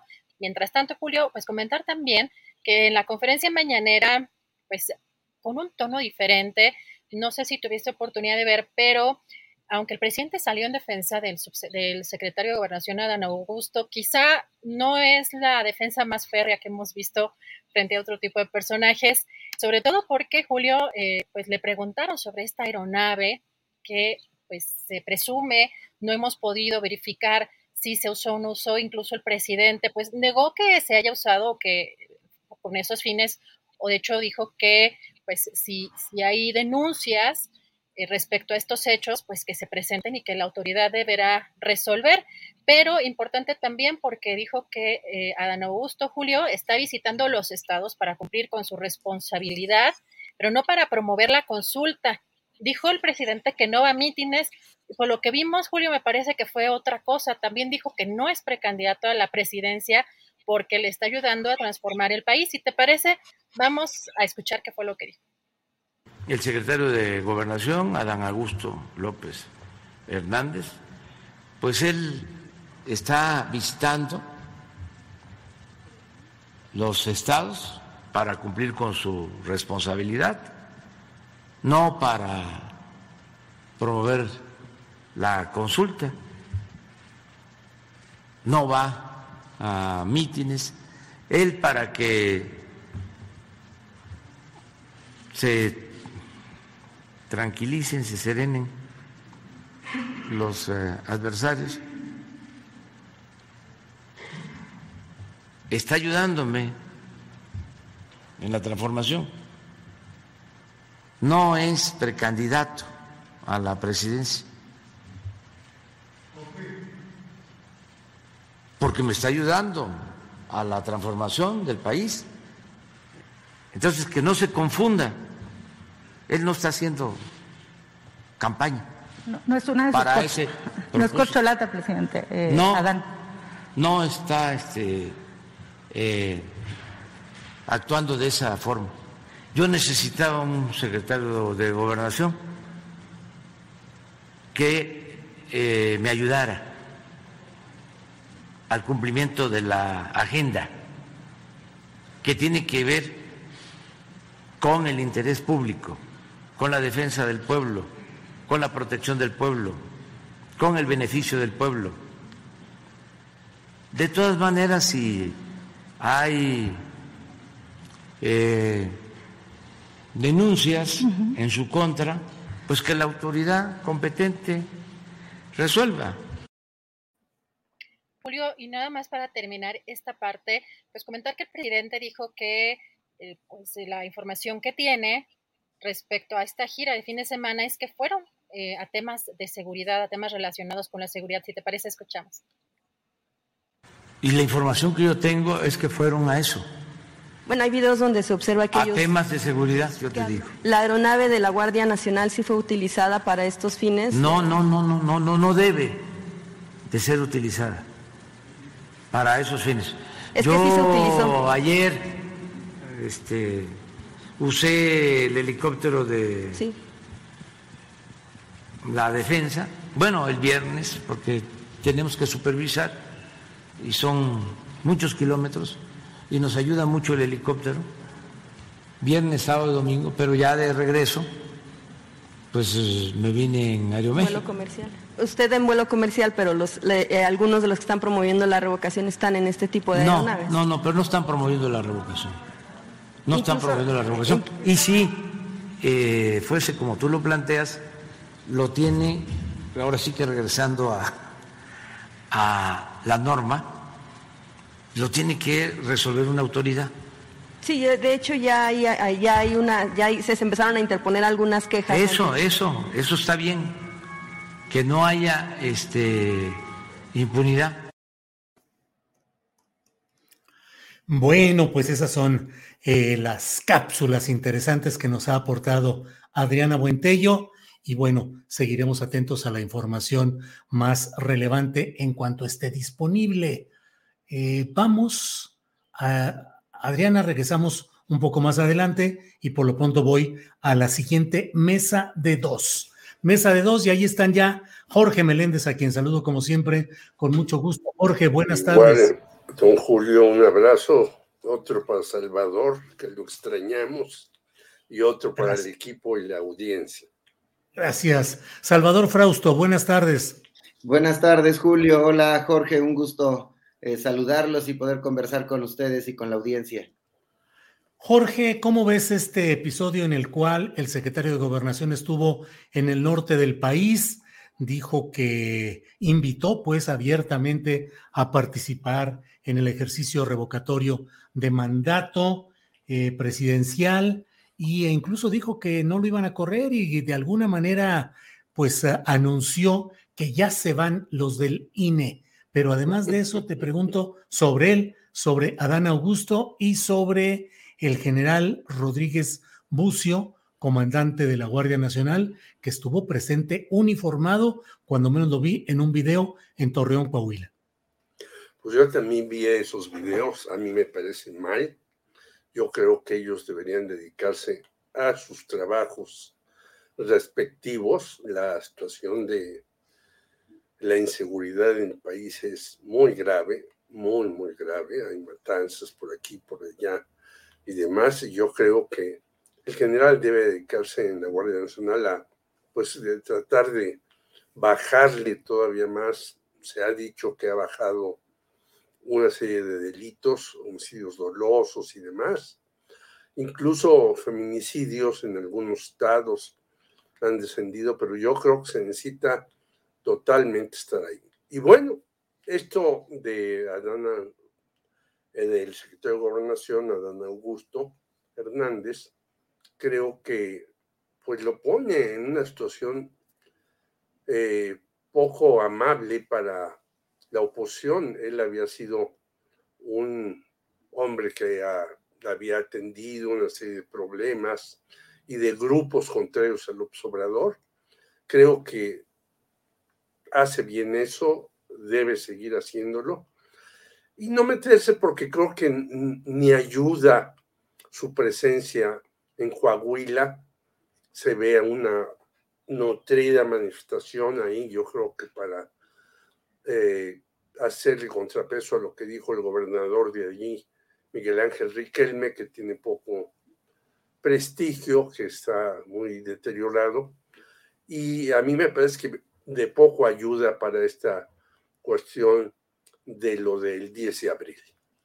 Yo creo que hay otros asuntos más interesantes, como por ahí anda un video de Carlos Mendoza del 6 de julio de López Obrador para principiantes, que también no quieren que se exhiba porque dicen que es como propaganda a favor de López Obrador el próximo 10 y demás. Y esas cosas, sabiéndolas utilizar, ayudan mucho más que la presencia de personajes que si bien tienen una jerarquía eh, prominente en este sexenio, que estén o no estén, no ayudan en nada a sumar puntos, votos y agregar personas que tienen que ir el 10 a ver esto de la votación. Yo iré porque me parece que es un momento importante.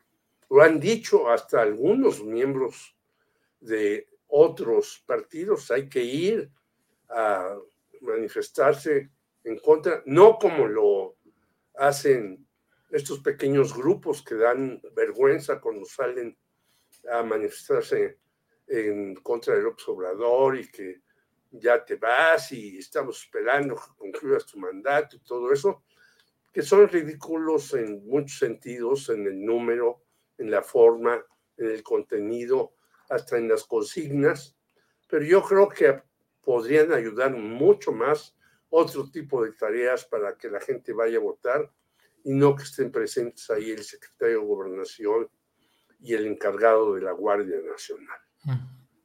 Gracias, Jorge. Eh, antes de ir con Salvador Frausto, déjame recordar, Jorge y Salvador, que ayer, el sábado, tomó la decisión el canal 6 de julio de poner disponible este documental, eh, a pesar de las restricciones que ha pretendido imponer eh, una comisión del Instituto Nacional Electoral.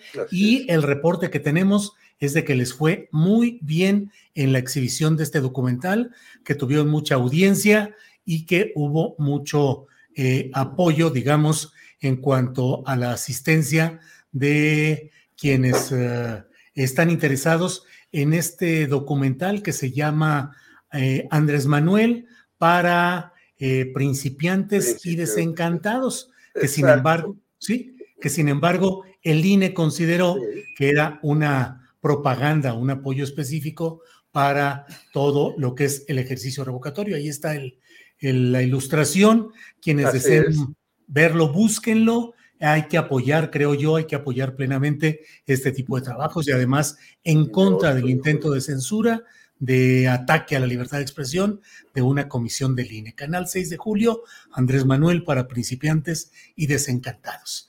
Bueno, Salvador Frausto, ¿cómo ves este tema? Adán Augusto, el general Rodríguez Bucio, dice el presidente que no, casi, casi dice, no se hagan bolas, denlo por muerto políticamente a Adán Augusto, él no va a ser candidato. ¿Le creemos, Salvador? Eh, no, no estoy muy seguro de creerle que no vaya a ser eh, considerado en la terna de las, de las corcholatas, ¿no?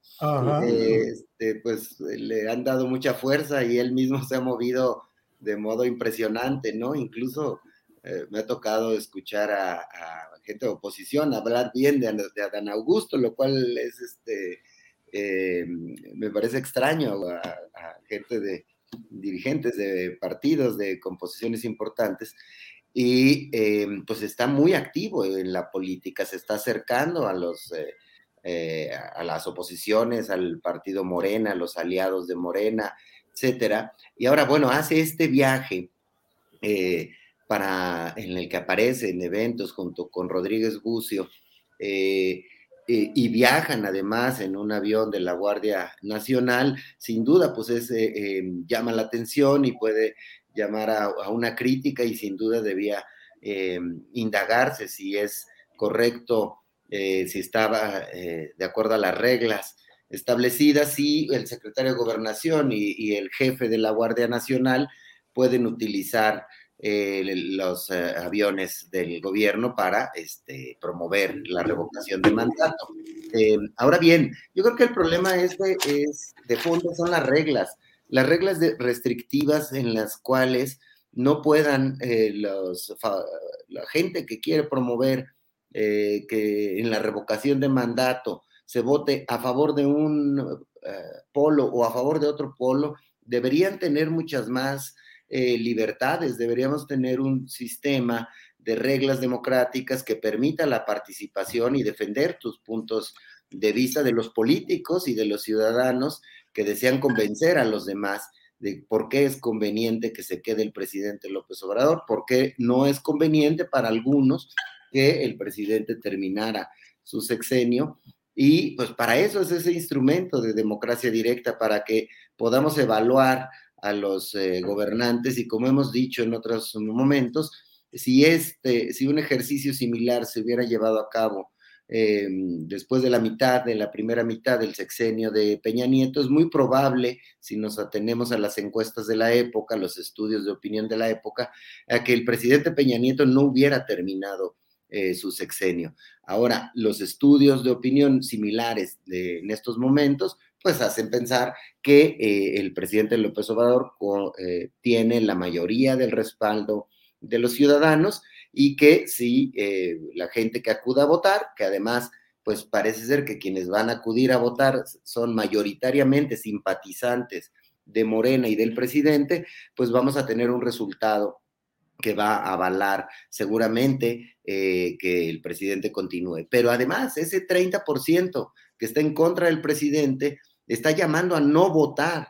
Es decir, se dan por derrotados desde el principio, no quieren participar, no saben que van a ganar, no quieren ganar, es como una oposición de juguete, como se ha dicho por ahí en redes sociales, haciendo alusión a esta eh, acción que hizo eh, Xochitl Galvez de mostrar unos juguetes de Lego eh, con la famosa Casa Gris, pues ridiculiza, el, termina de ridiculizando el discurso sobre un tema crítico sobre el gobierno, más que alentar a que la gente eh, se enoje, solo confirma a ese 30% su posición. Entonces, estamos con un, dos polos que están tomando decisiones equivocadas por cierta desesperación y descontrol. La oposición haciendo el ridículo y no eh, mostrando propuestas para poder eh, hacer avanzar su agenda, que no sabemos cuál es, que no se conoce, que no se entiende qué es lo que proponen.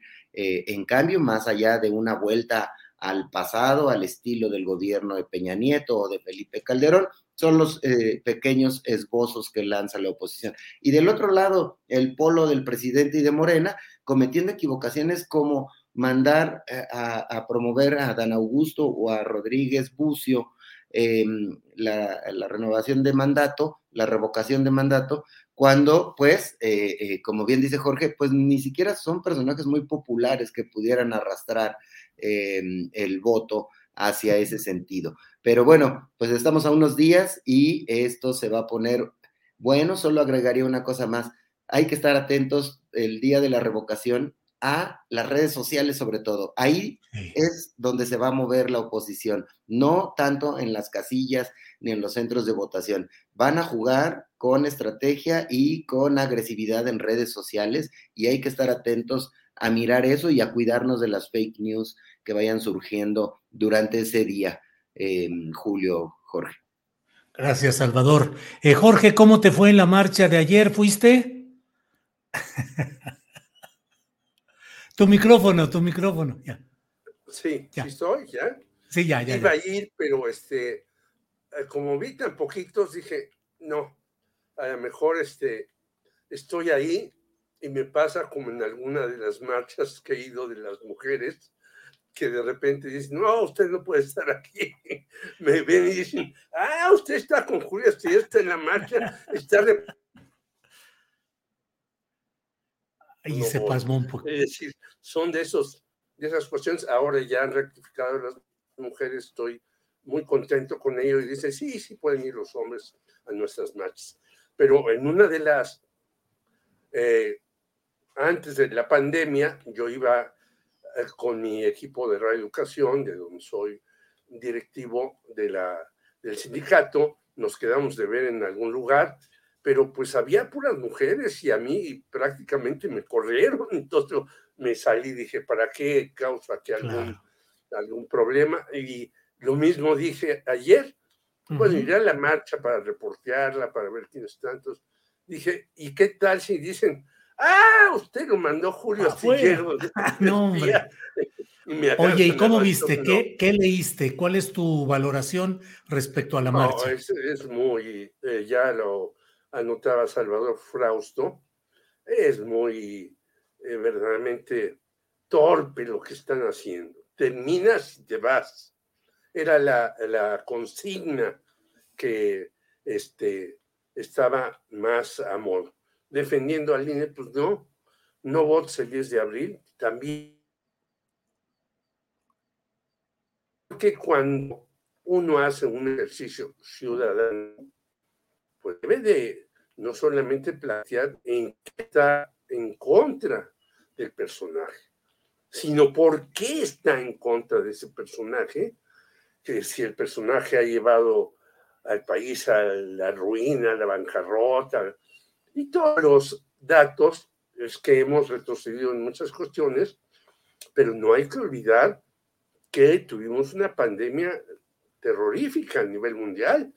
Es decir, algunos dicen, ay, es que hay inflación. Ah, se aumentó la deuda externa. Ah, y así podría decirte diez cosas más. Bueno, señores, simplemente pongan su mirada en el norte. En Estados Unidos es la inflación mayor en 40 años del 7%. El señor Biden, con todo el reguero de dinero que ha hecho, no ha podido reactivar la economía.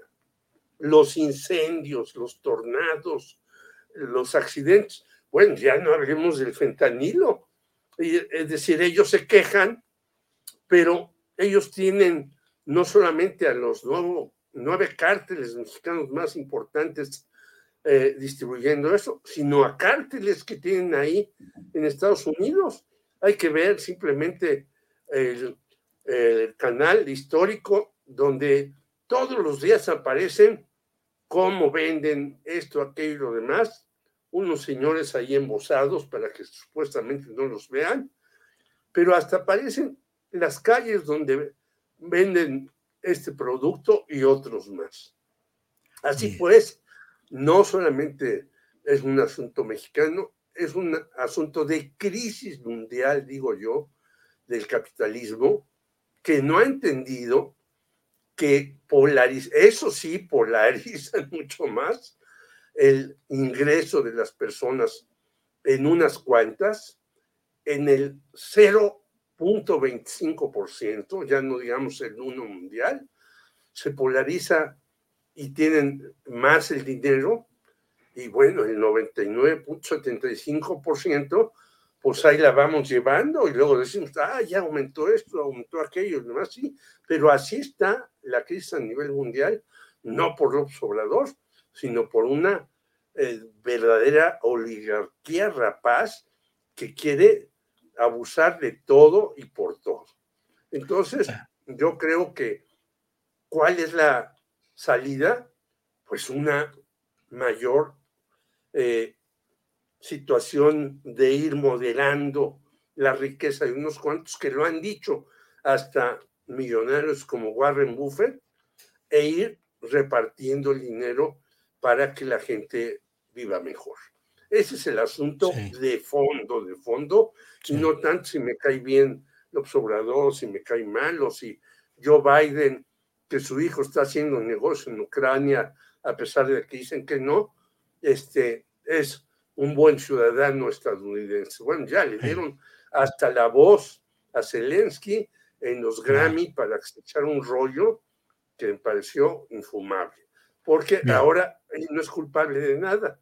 Ah, qué bonito muchacho, de cómico a más cómico. Gracias, Jorge. Salvador Frausto, y mientras todo sigue corriendo por diferentes carriles y canales, ayer empezaron las campañas para elegir gobernadores, gobernadoras en seis estados de la República. ¿Cómo ves cuáles son las perspectivas? ¿Qué podemos esperar de estos comicios locales, Salvador? Sí, bueno, pues es interesante. Yo creo que las condiciones en las que arrancan las campañas electorales vienen 60 días de campañas eh, duras hasta el 1 de, julio, de junio, perdón, eh, en los cuales pues van a tratar de convencer los candidatos, sobre todo a las gubernaturas, a las seis gubernaturas que están en, disputa. Y en medio de eso, en este primer arranque está el ejercicio de revocación de mandato y como si no fuera suficientemente eh, eh, eh, un asunto que puede agitar las aguas políticas, está la reforma eléctrica, que em, eh, ya hace unas horas el PRI y la oposición están llamando a que no van a, que van a dar algún tipo de anuncio en el cual podrían no ir en la, en la reforma eléctrica junto con, con el presidente López Obrador, como algunos analistas pensaban que el PRI podía jugar ahí.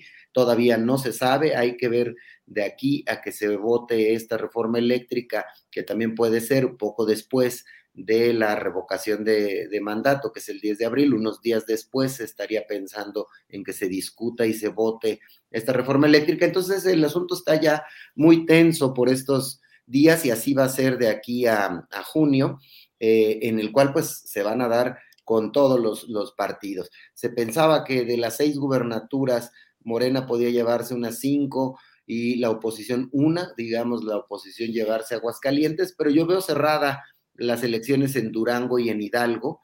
Eh, creo que ahí lo que pasa en estos 60 días va a definir este, muy fuerte hacia dónde se mueve estas elecciones. Están, eh, eh, pues como decía, muy reñidas. No en cambio en Oaxaca, en Quintana Roo o en Tamaulipas, donde se ve muy clara la ventaja de los candidatos de la alianza que encabeza Morena y que podría llevarse esas tres gubernaturas. Entonces, la verdadera disputa eh, la más eh, polémica va a estar por Durango y por Hidalgo, dando por descontado, digamos, que en Aguascalientes se la lleva el PAN. Entonces, pues sí, viene, todo esto va a estar ahí en medio. No sabemos eh, cómo va a terminar el tema de la reforma eléctrica, si finalmente el PRI va a terminar apoyando a Morena o, o no se va a plegar a la alianza electoral que tiene con con el PAN y con el PRD, Julio. Gracias, Salvador. Eh, Jorge, toca este tema, Salvador, que es el de la postura del PRI. Ya hoy Alejandro Moreno dio a conocer en un escenario muy formal con decenas de directivos que no van a votar a favor de la reforma eléctrica, que van a presentar una contrapropuesta, pero dicen que no van a votar los diputados del PRI por la reforma eléctrica. Sin embargo, pues no sé qué opines, Jorge, ¿será esto solamente un principio para más intensas negociaciones con Morena y que a fin de cuentas el PRI, como dice una cosa, puede decir otra? ¿O crees que ya con esto se cierra la puerta a la posibilidad de aprobar en las cámaras la reforma eléctrica?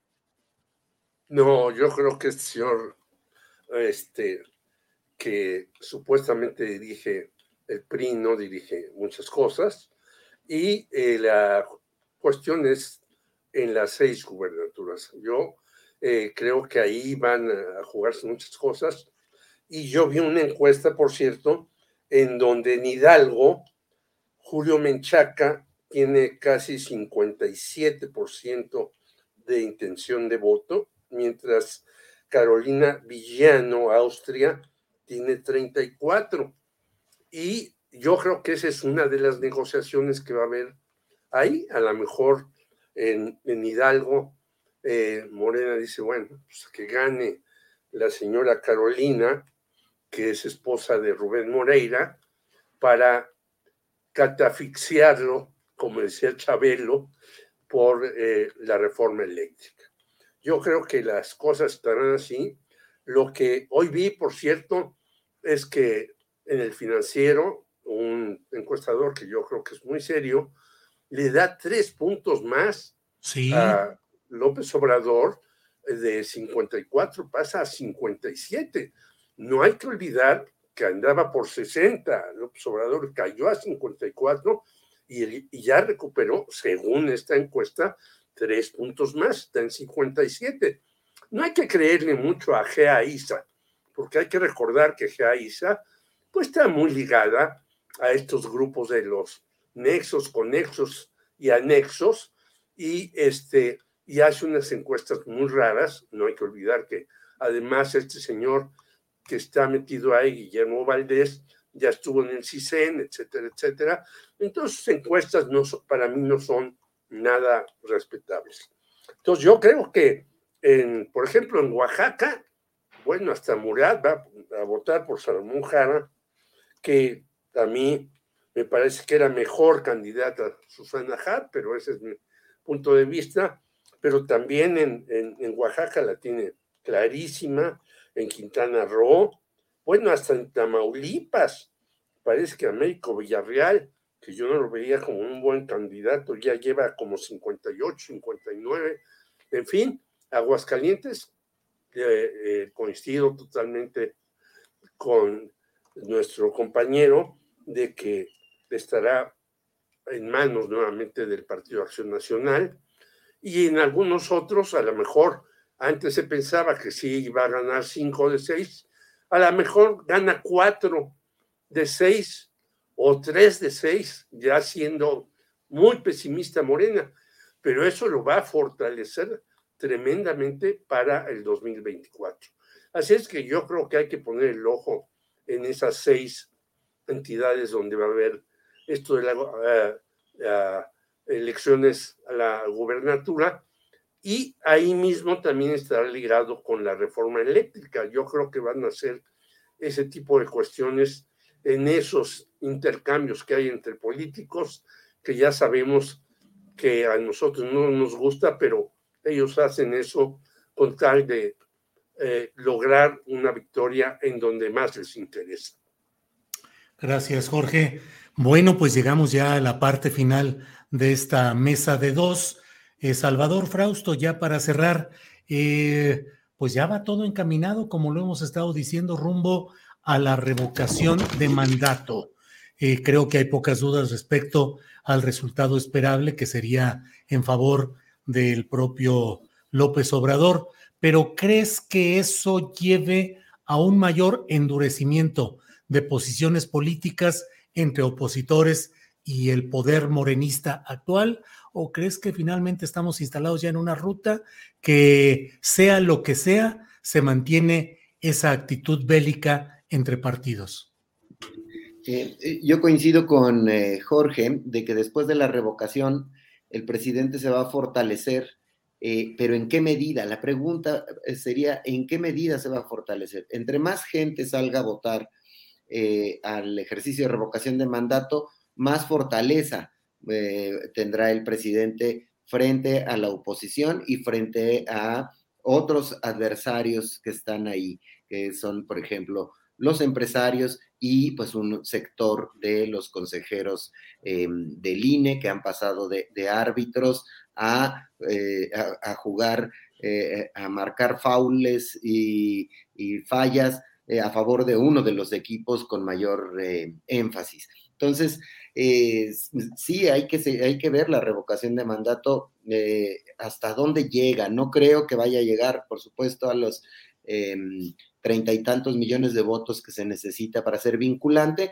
pero de ahí para abajo hay que ver el rango. Eh, la oposición puede ponerse este, más eh, eh, brava, más no se va a salir de su, de su guion.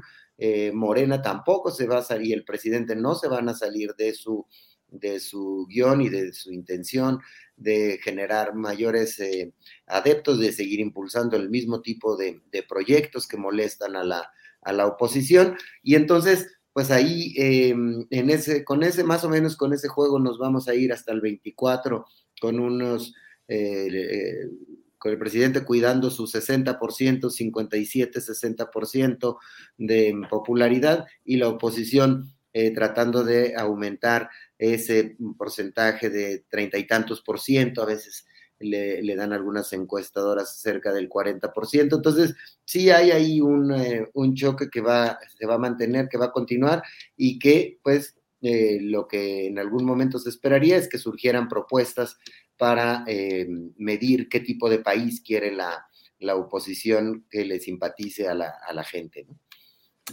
Pues Salvador, muchas gracias, igual que a Jorge Meléndez. Estamos ya son las 3 de la tarde con un minuto. Jorge Meléndez, muchas gracias y buenas tardes.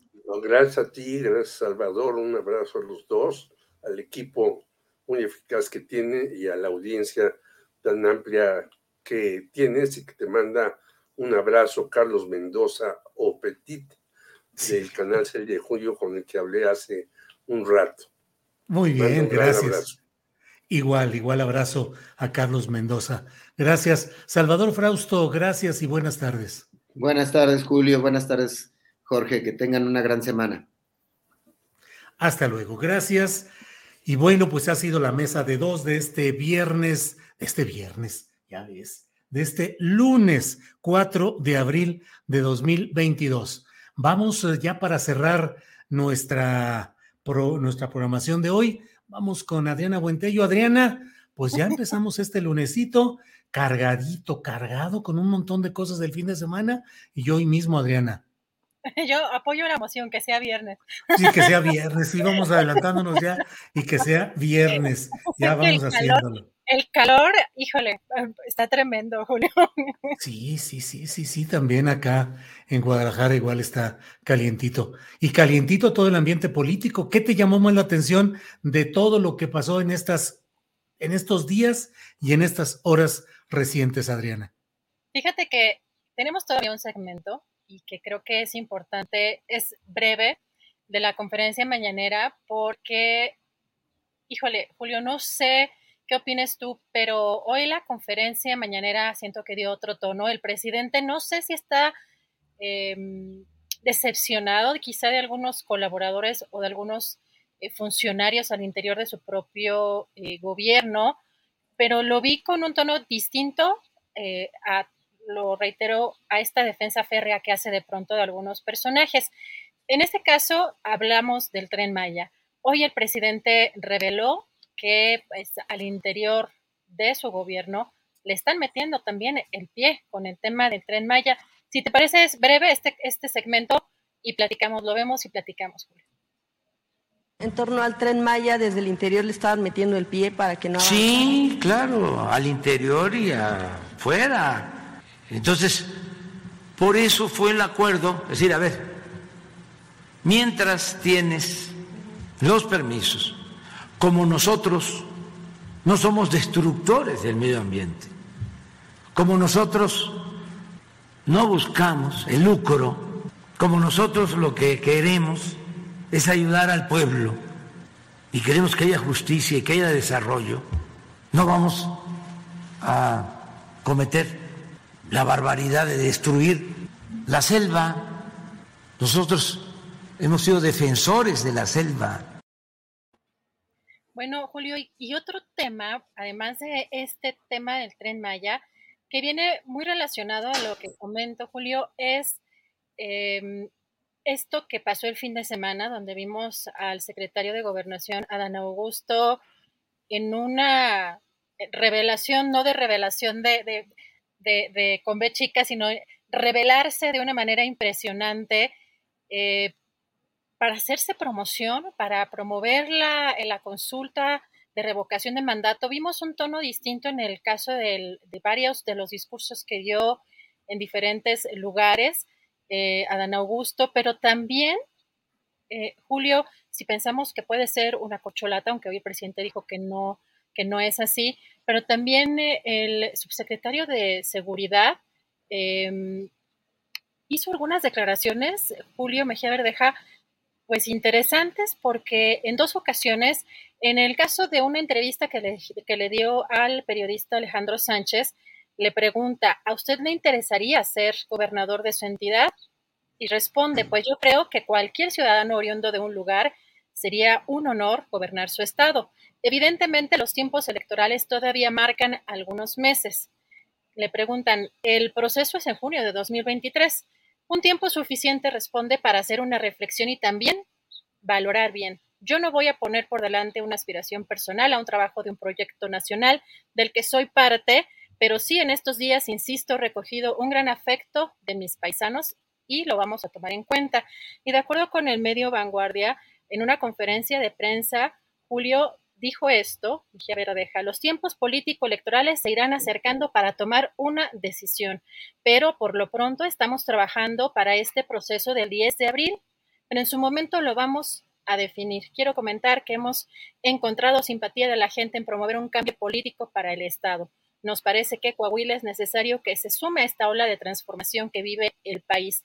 Así que, Julio, esto me llama la atención porque evidentemente lo que vimos el fin de semana, pues eh, fue una serie de eventos para promover esta consulta, pues cuando vemos también que son funcionarios en cargos muy importantes y que en el caso, por ejemplo, del subsecretario de Seguridad, pues habría dejado en otras manos los asuntos precisamente de seguridad y al mismo tiempo, Julio, el presidente señaló que estos eventos que se dieron el fin de semana eran para tratar asuntos de seguridad. Entonces, hay, hay una especie, no sé cómo veas tú, de contradicción en esto que sucedió el fin de semana, pero que desde mi punto de vista, pues es muy marcado en el caso de los dos, tanto de Adán Augusto, el secretario de Gobernación, como de Mejía Verdeja, pues las aspiraciones que tienen, una puede ser presidenciales y el otro, pues a, a nivel gubernatura, Julio.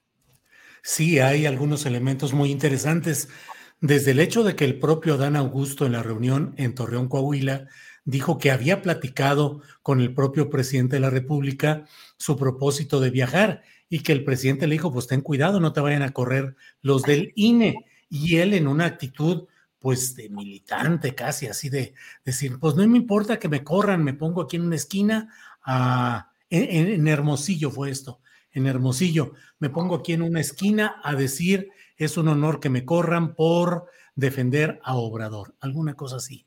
Eh, sí, el tono que había mantenido eh, el propio secretario Adán Augusto López Hernández era un tono y una actitud que le iba ganando mucho mérito, incluso entre los opositores, que lo veían como la opción de acercarse, de dialogar y de llegar a ciertos acuerdos que de otra manera no se habrían podido conseguir. Eh, pero, pues lo más curioso es que efectivamente se haya usado este avión de la Guardia Nacional. Hay que precisar en qué términos, pero bueno, las fotografías que hay o la fotografía son muy sugerentes. Está el avión de la Guardia Nacional y están las personas ahí abajo. Pueden decir que fueron a esperar a alguien que venía en ese vuelo, lo cual sería insólito que el secretario de Gobernación eh, fuera a recibir a alguien que no fuera el presidente de la República, que es el único nivel por encima de él mismo en términos administrativos. Y entonces pareciera que Adán Augusto se lanzó a labrar su propia candidatura. Y lo de Ricardo Mejía Verdejo está, Verdeja está cantadito. Él fue hacerse sentir y mover como precandidato oficialista al gobierno de Coahuila por Morena. En eso está Ricardo Mejía Verdeja. Claro, él va a decir que los tiempos y que el calendario y que esperemos, pero en la realidad está trabajando para ello. Cosas muy interesantes en este fin de semana, Adriana.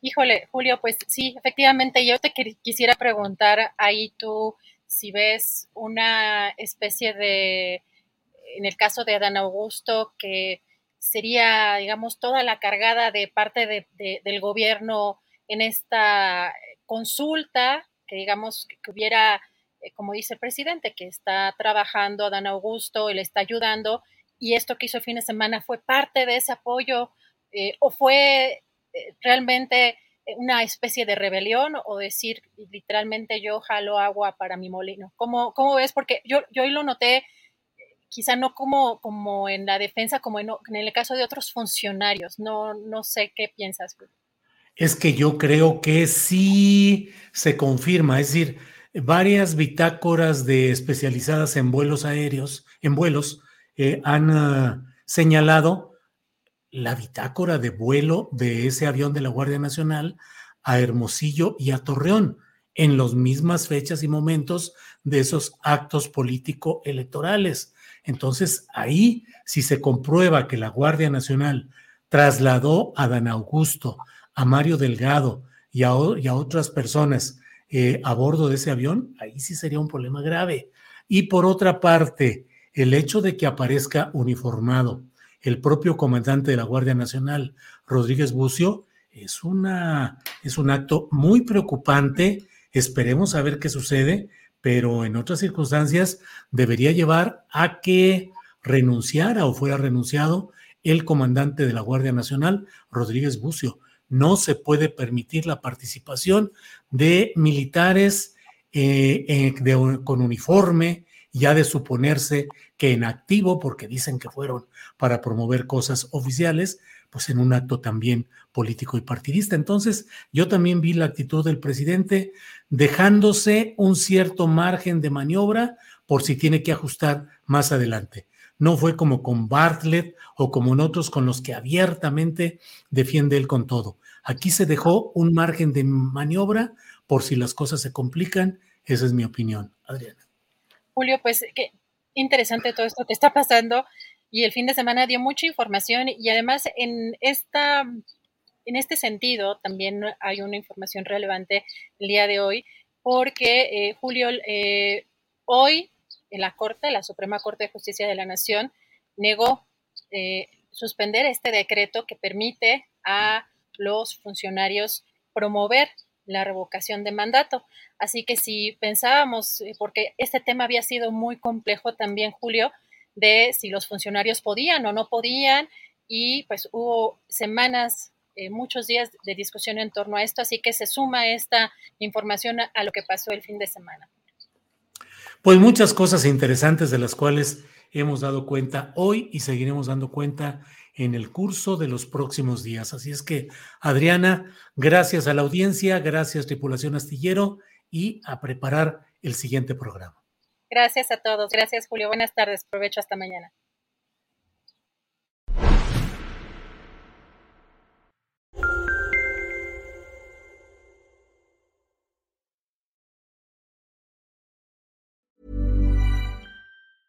Even when we're on a budget, we still deserve nice things.